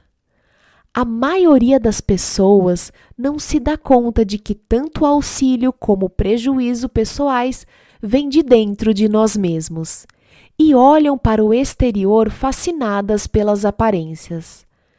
As pessoas sábias, porém, percebem que somos a fonte de tudo o que é bom ou mal para nós e, portanto, não costumam culpar ou acusar os outros de coisa alguma. Não sentem a necessidade imperiosa de fazer os outros acreditarem que elas têm valor, são especiais ou importantes. Quando estão diante de um desafio, as pessoas sábias olham para dentro de si mesmas. Se são elogiadas pelos outros, sorriem tranquilamente consigo mesmas e não se alteram. Se são caluniadas, não acham necessário defender o próprio nome. No entanto, levam sua vida adiante com vigilância, conscientes de que tudo está bem, mas não inteiramente garantido. Harmonizam seus desejos com a vida como ela é e procuram evitar apenas as coisas que prejudicariam a capacidade de exercer sua vontade da maneira mais adequada. Adotam a moderação em todas as suas ações e não se importam nem um pouco em parecerem ignorantes ou sem sofisticação sabem que têm apenas de estar atentas a si mesmas e ao rumo de seus próprios objetivos. 63. Viver a sabedoria é mais importante do que saber a respeito dela. Se alguém tenta impressionar você afirmando compreender os escritos e as ideias de grandes pensadores, pense que o importante não é apenas ser capaz de falar com fluência sobre os assuntos intrincados. O essencial é compreender a natureza e harmonizar intenções e ações com a maneira como as coisas são. A pessoa que compreende verdadeiramente os escritos e preceitos de qualquer grande pensador é aquela que aplica de fato os seus ensinamentos existe uma grande diferença entre dizer e fazer coisas valiosas. Não atribua peso excessivo à erudição pura e simples. Valorize o exemplo das pessoas cujas ações são coerentes com os princípios que professam. 64. Praticar os princípios é mais importante do que os comprovar. Começa-se uma vida de sabedoria aprendendo a forma de colocar em prática princípios como não se deve mentir. A segunda etapa consiste em demonstrar a verdade dos princípios, ou seja, por que razão não se deve mentir. A terceira etapa, que estabelece a ligação entre as outras duas, consiste em indicar por que as explicações são suficientes para justificar os princípios. A segunda e a terceira etapas são valiosas, mas a mais importante é a primeira, pois é muito fácil e muito comum mentir ao demonstrar habilmente que é errado mentir. 65. Comece a viver seus ideais. Chegou o momento de encarar com seriedade a questão de viver de acordo com seus ideais. Uma vez tendo determinado quais são os princípios espirituais que você quer seguir à risca, submeta-se a esses princípios como se fossem leis como se fosse de fato um pecado infringi-los. Não faça caso se os outros não partilharem suas convicções. Por quanto tempo ainda você pode adiar o projeto de se tornar quem você realmente quer ser? O lado melhor de seu caráter não pode mais esperar. Ponha seus princípios em prática. Agora. Chega de desculpas e adiamento. Você não é mais uma criança. Quanto mais cedo se dedicar ao seu programa espiritual, mais feliz será. Quanto mais você esperar, mais será vulnerável à mediocridade, mais sentirá vergonha e arrependimento, porque sabe que é capaz de fazer melhor. Deste minuto em diante, jure que vai parar de decepcionar-se. Desligue-se do resto da multidão. Decida ser uma pessoa extraordinária e faça o que for preciso para isso. Agora. Ensinamentos essenciais sobre virtude, felicidade e tranquilidade. Introdução. Por que ser bom? A concepção estoica da virtude adotada por Epíteto deixou marcas indeléveis em nossa cultura, e, no entanto, não foi suficientemente valorizada. Descartes, Spinoza, Marx e os fundadores da nação norte-americana são apenas alguns dos revolucionários e renovadores que devem muito ao pensamento ético do estoicismo. A noção de virtude, até uma reabilitação muito recente, parecia antiquada e até puritana a nossos olhos modernos. Os ensinamentos de Epíteto referentes à virtude nada têm a ver com beatice ou servilismo e submissão. Virtude, felicidade e tranquilidade não são experiências isoladas ou distintas, mas estados estreitamente relacionados. Ao mesmo tempo que defendia a ideia de que se deve ser bom por princípio, Epíteto observava na prática que uma vida virtuosa, de excelência moral, leva à coerência interior e à harmonia exterior. Há uma grande sensação de alívio em ser moralmente coerente. A alma é pacificada e podemos então levar adiante as nossas atividades de modo mais eficaz e proveitoso, ou, como dizia Epíteto, sem impedimentos. A confusão interior e o próprio mal são fruto da ambiguidade. Epíteto ensina-nos a trazer à tona o que temos de melhor ao tornar o nosso código moral explícito para nós mesmos. A liberdade, o bem-estar e a confiança são alcançados à medida que nossas ações se adaptam gradualmente a esse código. Epíteto pede-nos para atribuir menos importância às escolhas exteriores, àquilo que hoje em dia chamaríamos de escolhas ligadas ao estilo de vida, e recomendada que nos concentremos nas pequenas, mas significativas opções morais, as escolhas interiores que fazemos no decorrer de cada dia. 1. Um, o apelo da alma. A principal tarefa da filosofia é responder ao apelo da alma. É procurar compreender o sentido de nossas dores e medos e assim nos libertar da sua influência. A filosofia exerce atração sobre nós quando chegamos ao fim de nossas forças. A sensação persistente de que algo não está certo em nossas vidas e o desejo intenso de recuperar o equilíbrio e o bem-estar anteriores não nos abandonam. O medo da morte e da solidão, as perturbações a respeito de amor e sexo, levam-nos a formular as primeiras perguntas filosóficas sinceras. É verdade, não há nenhum sentido aparente e óbvio para a nossa vida. A crueldade, a injustiça, o desconforto físico, as doenças, os aborrecimentos e transtornos, grandes e pequenos, são fatos comuns de todos os dias. Então, o que fazer a respeito? Como podemos viver vidas dignas, apesar da dor e do sofrimento no mundo exterior e da instabilidade de nossas emoções? Como deixar de sucumbir a uma insensibilidade desesperadora como um animal de carga, apenas aguentar o tédio e a carga das responsabilidades indesejadas. Quando a alma grita seu apelo, é sinal de que chegamos a um estágio necessário e maduro de reflexão sobre nós mesmos. O segredo não é ficar bloqueado nesse ponto, perturbado, torcendo as mãos, mas ir em frente, decidido a curar a própria vida. O que a filosofia nos pede é uma opção pela coragem.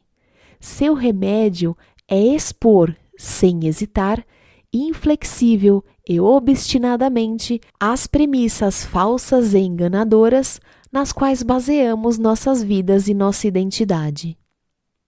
2. O verdadeiro propósito da filosofia. A verdadeira filosofia não envolve rituais exóticos ou crenças originais.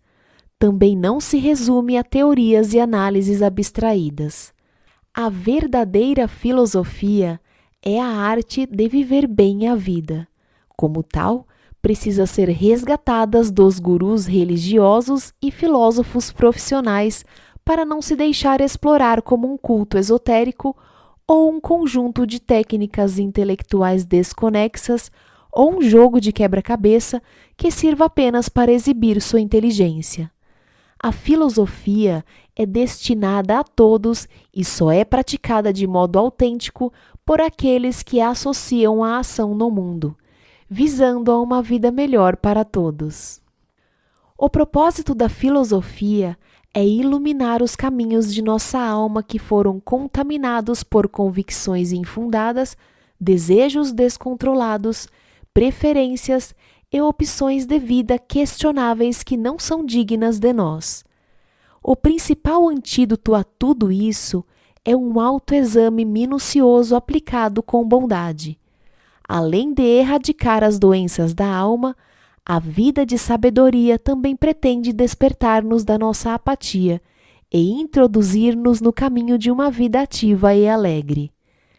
A habilidade no uso da lógica e do debate e o desenvolvimento da capacidade de definir as coisas com seus nomes certos são alguns dos instrumentos que a filosofia nos oferece para alcançar a clareza de visão e a tranquilidade interior que constituem a felicidade verdadeira. Essa felicidade, que é a nossa meta, deve ser corretamente entendida. A felicidade costuma ser confundida com prazer ou lazer experimentados passivamente. Este conceito de felicidade só é bom até certo ponto. O único e precioso objetivo de todos os nossos esforços é uma vida em expansão no caminho da plenitude. A verdadeira felicidade é um verbo, e o desempenho contínuo, dinâmico e permanente de atos de valor. A vida em expansão, cuja base é a intenção de buscar a virtude, é algo que improvisamos continuamente, que construímos a cada momento. Ao fazê-lo, nossa alma amadurece. Nossa vida tem utilidade para nós mesmos e para as pessoas que tocamos.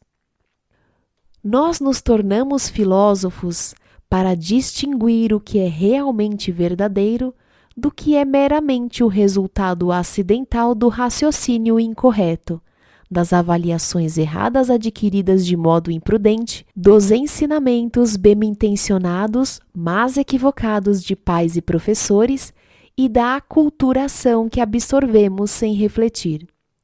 Para aliviar o sofrimento de nossa alma, precisamos nos entregar a uma introspecção disciplinada, na qual realizamos exercícios mentais para fortalecer nossa capacidade de descobrir quais são as convicções e os hábitos sadios e quais são os prejudiciais causados pela negligência. 3. O primeiro passo. O primeiro passo para viver com sabedoria é renunciar à vaidade.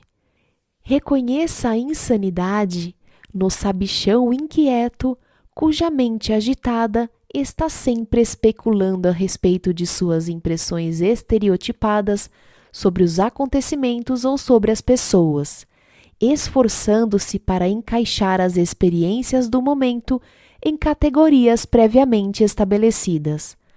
Ah, sim, isso aqui é exatamente assim ou assado. Contemple o mundo com um novo frescor, como ele é, como foi criado, com os olhos de um principiante, de um recém-chegado. Saber que você não sabe e estar disposto a admitir isto sem desculpas nem acanhamento é ser forte de verdade e preparar o terreno para aprender e progredir em qualquer atividade.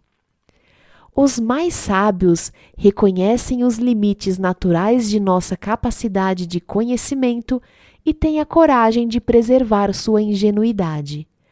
Compreendem que todos nós sabemos muito pouco sobre qualquer coisa. Não existe qualquer conhecimento conclusivo, definitivo sobre coisa alguma. Os sábios não confundem informações ou dados por mais prodigiosos ou bem apresentados que sejam, com conhecimento abrangente ou sabedoria transcendente. Fazem, com enorme frequência, comentários como: Hum, ou É mesmo? Quando percebemos como de fato sabemos pouco, nos iludimos com menos facilidade por pessoas muito falantes, envolventes ou demagogas e direcionamos melhor nossa curiosidade. Pois a curiosidade viva e ativa é um elemento característico de uma vida em expansão. A arrogância é a máscara mais banal da covardia. Mais grave ainda, é o maior empecilho para uma vida florescente. A clareza de pensamento e a presunção não podem coexistir logicamente. A humanidade não tem uma hierarquia social inerente a ela, apesar das aparências. Toda pessoa neste mundo é importante. Se você realmente quer ter paz de espírito e bons resultados para seus esforços, deixe a presunção de lado. A presunção é como um portão de ferro. Não permite a entrada de novos conhecimentos, a expansão de possibilidades nem as ideias construtivas. Ceder ao orgulho excessivo dos próprios conhecimentos, capacidade ou experiências, procurando alcançar mais poder ou autoridade do que o devido, é fatal. O amor próprio exagerado não só faz os outros se afastarem, pois é insuportável ter um tolo arrogante por perto, como também leva à complacência, impedindo mudanças de rumo mais sadias. A pessoa fica sempre girando em círculos pelos mesmos lugares conhecidos. Cai sempre na mesma teia pegajosa. Nada de extraordinário ou prazeroso acontece. Pare de tagarelar como uma matraca. Observe o que está realmente acontecendo, não só o que você pensa estar acontecendo ou gostaria que estivesse acontecendo. Olhe e escute bem o que se passa à sua volta. Para fazer bem qualquer coisa, você precisa ter a humildade de tropeçar aqui e ali, de seguir seu faro, de se perder de vez em quando, de cometer erros elementares. Tenha coragem de tentar realizar alguma tarefa encarando a possibilidade de realizá-la mal. As vidas medíocres são marcadas pelo temor de não parecer capaz ao tentar algo de novo. As novas experiências servem para aprofundar nossas vidas e promover o avanço para níveis de competência mais altos e não para serem usadas pelos presunçosos como suporte de seus pontos de vista e conclusões previamente determinadas. Os conhecimentos importantes e a orientação pessoal estão onde menos se espera.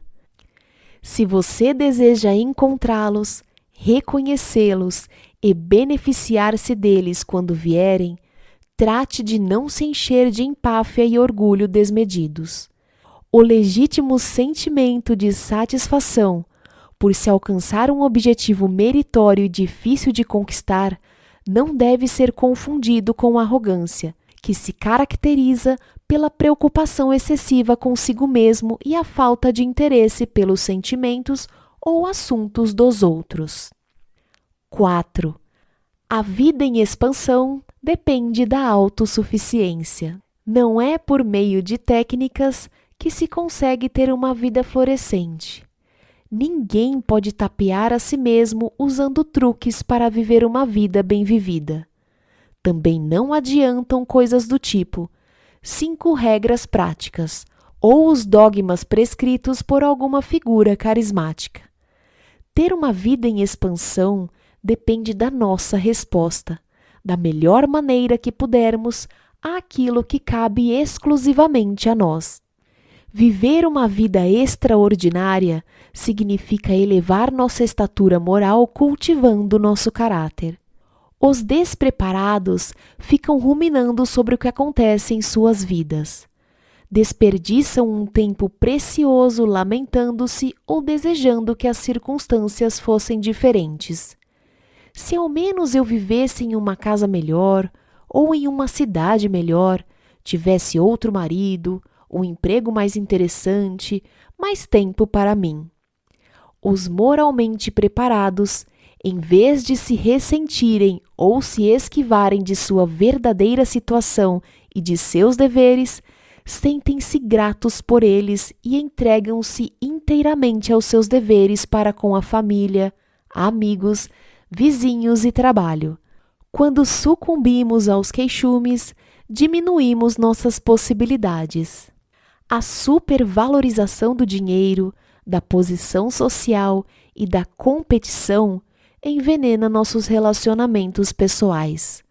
Não podemos ter uma vida florescente enquanto não moderarmos nossos desejos e constatarmos como eles são superficiais e passageiros. 5. O começo é difícil. Os primeiros passos no caminho da sabedoria são os mais estafantes, porque nossas almas fracas e teimosas detestam o esforço, sem garantia completa de recompensa, e o desconhecido. À medida que você progride, sua decisão se fortalece e o aprimoramento pessoal torna-se progressivamente mais fácil. Aos poucos, na realidade, passa a ser até difícil deixar de fazer o que é melhor para você. O compromisso firme e ao mesmo tempo paciente de remover as crenças nocivas de nossas almas confere-nos pouco a pouco a habilidade de ver com mais clareza através de nossos frágeis temores, de nossa desorientação nas questões amorosas e de nossa falta de autocontrole. Paramos de nos esforçar para impressionar os outros. Um belo dia, percebemos com satisfação que não estamos mais representando para plateia alguma. 6. O bem é sempre o bem. O bem existe independentemente de nossa concepção a seu respeito. O bem está e esteve sempre presente muito antes do início de nossa existência. 7. Desconfie das convenções sociais. Desconfie das convenções sociais. Assuma a sua própria maneira de pensar. Desperte do entorpecimento causado pelos hábitos sem reflexão. As formas de percepção populares, os valores de se fazer as coisas, raramente são os mais sábios. Muitas crenças amplamente difundidas não passariam com sucesso por um teste de racionalidade. O pensamento convencional, seus meios e fins, é em essência pouco criativo e desinteressante. Sua função é preservar o status para indivíduos e instituições exclusivamente preocupados em se proteger. Por outro lado, não há nenhuma virtude inerente nas novas ideias. Julgue as ideias e oportunidades pelo que elas têm de revigorante, de vivificante. Dê o seu apoio ao que promove o sentido de humanidade, de justiça, de crescimento benéfico, de bondade, de possibilidades positivas e de proveito para a comunidade humana. Examine as coisas de acordo com a impressão que causam em sua própria mente. Considere objetivamente o que é dito pelos outros e depois estabeleça suas próprias convicções. As crenças socialmente aprendidas não costumam ser confiáveis. Muitas de nossas crenças são adquiridas casualmente ou nos foram transmitidas de maneira irresponsável ou ignorante. Há inúmeras delas tão profundamente arraigadas em nós que nem mesmo as percebemos. A banalidade e a indolência vividas por pessoas sem disciplina e reflexão podem ser muito contagiosas, sobretudo porque raramente estamos expostos à alternativa de um modo mais sadio de viver. Desperte para isso e fique atento. Avalie seus hábitos para preservar seus padrões mais elevados. Muita gente declara com toda sinceridade que faz questão de manter a própria integridade, mas ao mesmo tempo assume atitudes irrefletidas e imoderadas. O procedimento dessas pessoas é vacilante e elas sabotam seus esforços mais bem intencionados por não enfrentarem sua verdade nem articularem um código moral próprio e coerente para pautar suas futuras ações. Não escute o que essas pessoas dizem. Observe o que fazem e avalie as consequências. Assim como devemos limpar, arrumar e manter nossas casas para poder seguir adiante em nossas vidas, precisamos fazer o mesmo com nossas mentes porque, se não o fizermos, correremos não só o risco da ineficiência, como da corrupção de nossas mentes. A mente desorganizada, nebulosa, está em perigo, porque é vulnerável a influências mais bem organizadas, porém condenáveis. Não confie em nada nem em ninguém antes de confiar em si mesmo. Mantenha-se permanentemente atento às suas convicções e impulsos. 8. Os virtuosos são invencíveis. A diferença entre os instruídos e os ignorantes é que as pessoas sábias têm consciência de que os virtuosos são invencíveis. Não são atraídos nem iludidos pela maneira como as coisas aparentam ser.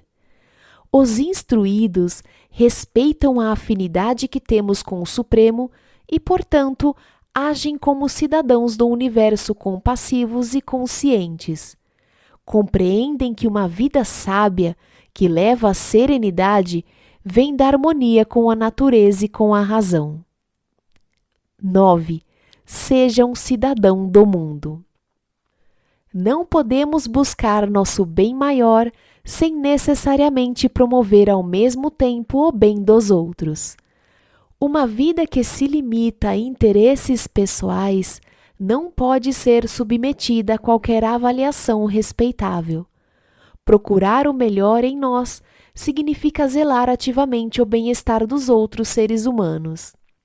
Nosso contrato humano não se restringe às poucas pessoas a quem nossos interesses estão mais intimamente ligados, ou às mais preeminentes, ricas ou de educação aprimorada, mas abrange toda a imensa irmandade humana. Veja a si mesmo como cidadão de uma comunidade mundial e haja de acordo com isso. 10. Considere seus mais profundos anseios como meros fatos. Considere seus anseios mais profundos e secretos como se fossem apenas fatos e verá como são frágeis e desatinados. Não é vergonha tentar alcançar o sucesso mundano. É normal. O problema não são as tentativas em si, mas a forma como você tenta deixando que desejos e medos confusos e frenéticos alterem o seu discernimento. E você passa a supervalorizar o valor intrínseco de suas tentativas. Você acredita e confia nelas para lhe dar felicidade, confundindo dessa maneira os meios com os fins. Compreenda que, apesar de ser natural querer atingir tais objetivos, o sucesso ou o fracasso das tentativas não terá a menor relação com a sua verdadeira felicidade. 11. O uso correto dos livros. Não diga apenas que você leu muitos livros. Mostre que, por meio deles, você aprendeu a pensar melhor, a ser uma pessoa mais perspicaz e ponderada. Os livros são para a mente o que os pesos da ginástica são para o corpo. Os livros são muito úteis, mas seria um grave erro supor que alguém progrediu apenas por conhecer o seu conteúdo. 12. Tenha cautela quando se relacionar com os outros. Quando você se relaciona socialmente com outras pessoas, podem acontecer duas coisas. Ou você se adapta à maneira de ser delas, ou faz com que se adaptem à sua. É como encostar um pedaço de carvão apagado em outro que está em brasa. Ou o primeiro apaga o segundo, ou este acende o primeiro.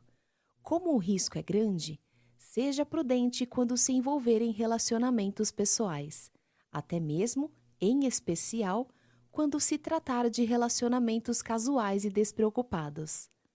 A maioria de nós ainda não desenvolveu firmeza suficiente para direcionar os companheiros para o nosso próprio caminho, de modo que acabamos sendo levados pela multidão. Nossos valores e ideais ficam imprecisos e contaminados. Nossas resoluções se desestabilizam. É difícil resistir quando amigos ou companheiros começam a falar com muita segurança e ímpeto. Se somos pegos desprevenidos quando eles abordam assuntos pouco dignos, ficamos envolvidos pelo ritmo do ambiente social em que estamos. É da natureza da conversa que seus múltiplos significados, insinuações e motivações pessoais sucedam-se com tal rapidez que possam, de um momento para outro, desviar-se para direções não recomendáveis, aviltando todos os que dela participam. Sendo assim, enquanto os sentimentos sábios não se fixarem bem em você, transformando-se em instinto, e enquanto você não tiver adquirido uma certa capacidade de autodefesa, escolha com cuidado as suas companhias e controle o rumo das conversas de que participar. 13. Perdoe muitas e muitas vezes. Em geral, todos nós fazemos o melhor que podemos. Quando alguém fala asperamente com você, não faz caso do que diz, comete o que parece ser um gesto desatencioso ou até mesmo uma ação indiscutivelmente má. Diga a si mesmo: se eu fosse ele e tivesse passado pelas mesmas dificuldades, suportando os mesmos sofrimentos, vivido na mesma família e assim por diante, provavelmente teria dito ou feito a mesma coisa. Não conhecemos as histórias que estão por trás das ações das pessoas e por isso precisamos ser pacientes com os outros e não os julgar, reconhecendo os limites de nossa compreensão. Isto não significa fechar os olhos a atos nocivos ou defender a ideia de que ações diferentes têm o mesmo peso moral. Quando as pessoas não agirem como você desejaria, exercite os músculos da sua boa índole e dê de ombros dizendo a si mesmo: Ora, tudo bem, e deixe passar. Procure também ser tão generoso consigo mesmo quanto possível. Não se compare com os outros ou com o que você gostaria de ser. O aperfeiçoamento humano é um esforço gradual em que se avança dois passos e se recua um. Perdoe os erros dos outros muitas e muitas vezes seguidas. É um gesto que promove o bem-estar interior. Perdoe a si mesmo muitas e muitas vezes e tente agir melhor da próxima vez. 14. Os virtuosos são coerentes. Para viver uma vida de virtude, de excelência moral, você precisa tornar-se coerente mesmo se isto não for conveniente, confortável ou fácil. É indispensável que seus pensamentos, palavras e ações sejam consequentes. Este é um padrão mais elevado do que o comum. A maioria das pessoas quer ser boa e tenta de alguma forma ser boa, mas costuma ceder à lassidão quando enfrenta um desafio moral. Sempre que seus pensamentos, palavras e ações formam uma trama perfeita, sem qualquer emenda, seus esforços encontram menos resistência e fluem facilmente, eliminando temores e preocupações. Desse modo, é mais fácil buscar a excelência moral do que agir de maneira inconstante ou de acordo com as sensações do momento.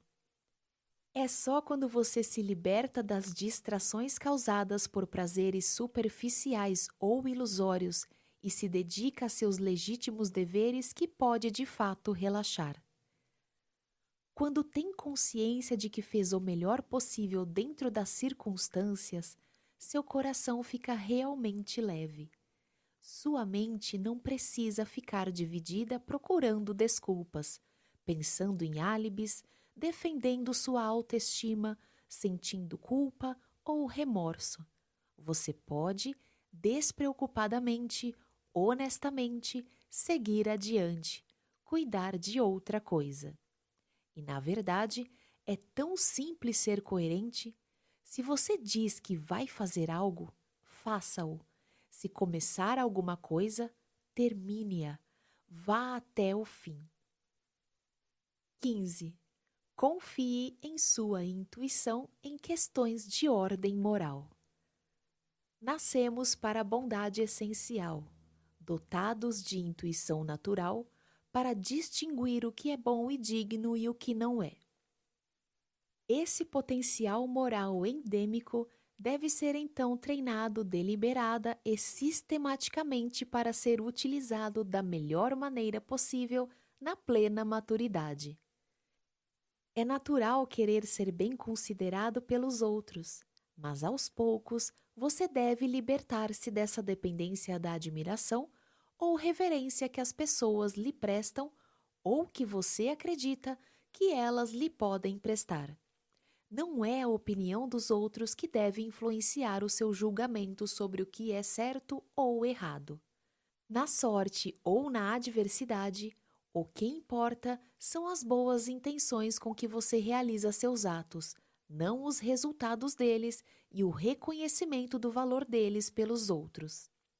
Portanto, desvie sua atenção daquilo que você acha que as outras pessoas estão pensando e também dos resultados de suas próprias ações.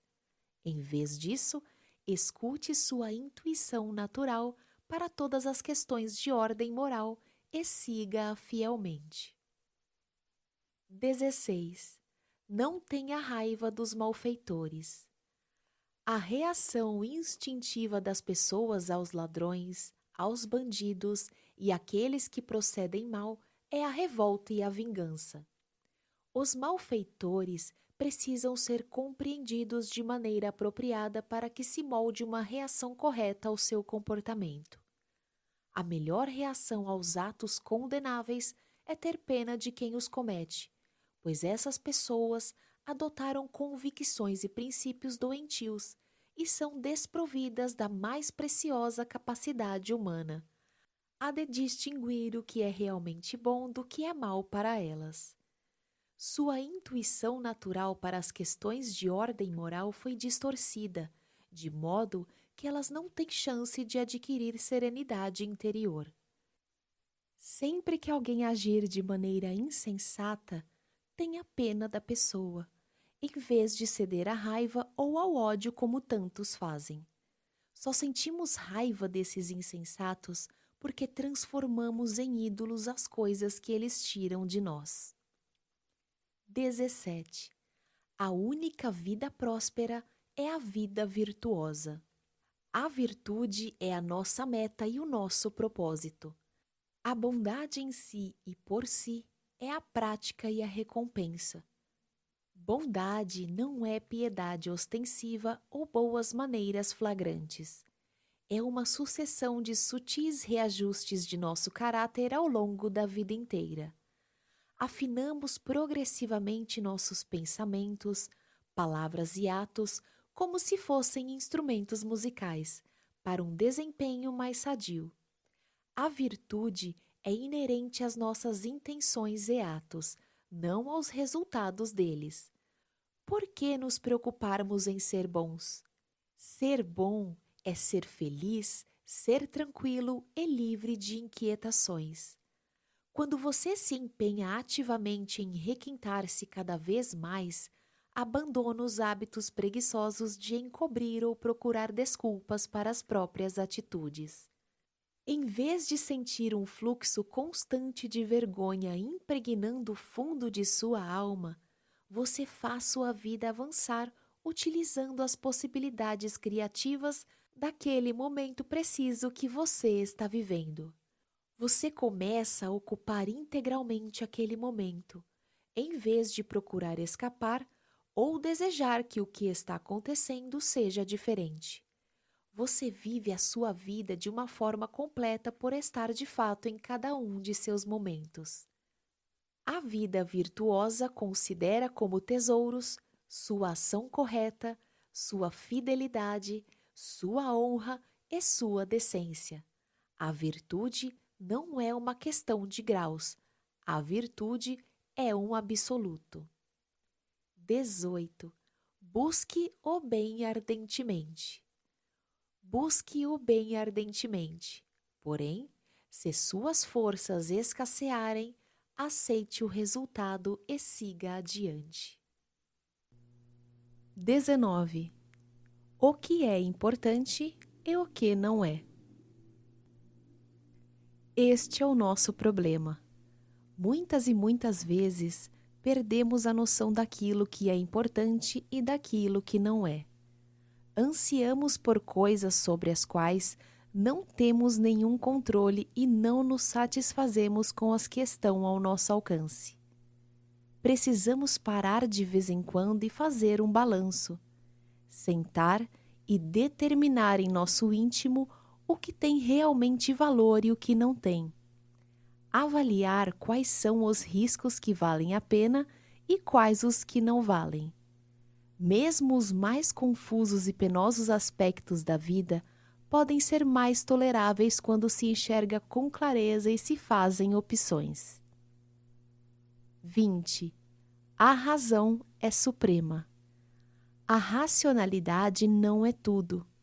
Há muitos setores da vida a que ela não tem acesso. Os maiores mistérios da existência estão além de seu alcance. Ainda assim, nossa razão é a melhor faculdade de que dispomos para salvaguardar nossa integridade. Grande parte das pessoas não compreende o uso correto de argumentos por interferência nem conhece lógica, e por isso sua conduta irregular, confusa, levada pelos impulsos ou por modismos, o que faz com que se desorientem facilmente. Pensar com clareza não é uma arte sem sacrifícios. A função da razão é testar criticamente nossas conjecturas, nossa interpretação dos fatos e nosso método de chegar a essa interpretação. A razão não é um fim, mas um instrumento indispensável. As perguntas são os motores da razão. Portanto, você precisa aprender como formular perguntas com mais sensatez do que com emoção. Quando sua capacidade de pensar com clareza está comprometida, sua vida moral pode tornar-se imprecisa e equivocada. A razão é capaz de distinguir o erro da verdade e uma verdade profunda de uma verdade superficial. Os sinais que indicam bom raciocínio são a clareza, a coerência, o rigor, a precisão das definições e a ausência de ambiguidade. Exercite o quanto antes a sua capacidade de pensar com clareza para poder entrar confiante em qualquer discussão complexa e não ser confundido por ela. 21. Aprenda a curar a si próprio. Sua implacável perseguição da sabedoria adia o momento de possuí-la de fato. Deixe de correr atrás de tônicos e de novos mestres. O sábio, o livro, a dieta ou a crença da moda não podem fazer você avançar na direção de uma vida em plenitude. Você pode. Renuncie às circunstâncias exteriores de uma vez por todas. Pratique a autossuficiência. Não seja um paciente maleável, dependente. Torne-se o médico de sua própria alma. 22. Mantenha o rumo com bom ou mau tempo. Não importa o que esteja acontecendo ao seu redor. Faça o melhor que estiver ao seu alcance e aceite o resto como vier. 23. Seja grato. Pratique assumir uma atitude grata diante da vida e você será feliz. Se você enxerga de uma perspectiva ampla o que acontece com cada pessoa e compreende a utilidade das coisas que acontecem, é apenas natural que dê graças ao Supremo por tudo que ocorre no mundo. 24. Nunca discuta assuntos importantes displicentemente. Tenha o cuidado de não discutir displicentemente, sem seriedade, assuntos que são de grande importância para você com pessoas que não são importantes para você. Agindo assim, o valor do conteúdo desses assuntos é esvaziado e você debilita seus propósitos. Isto é especialmente arriscado durante os estágios iniciais de alguma tarefa ou compromisso. Certas pessoas banqueteiam-se como aves de rapina em nossas ideias.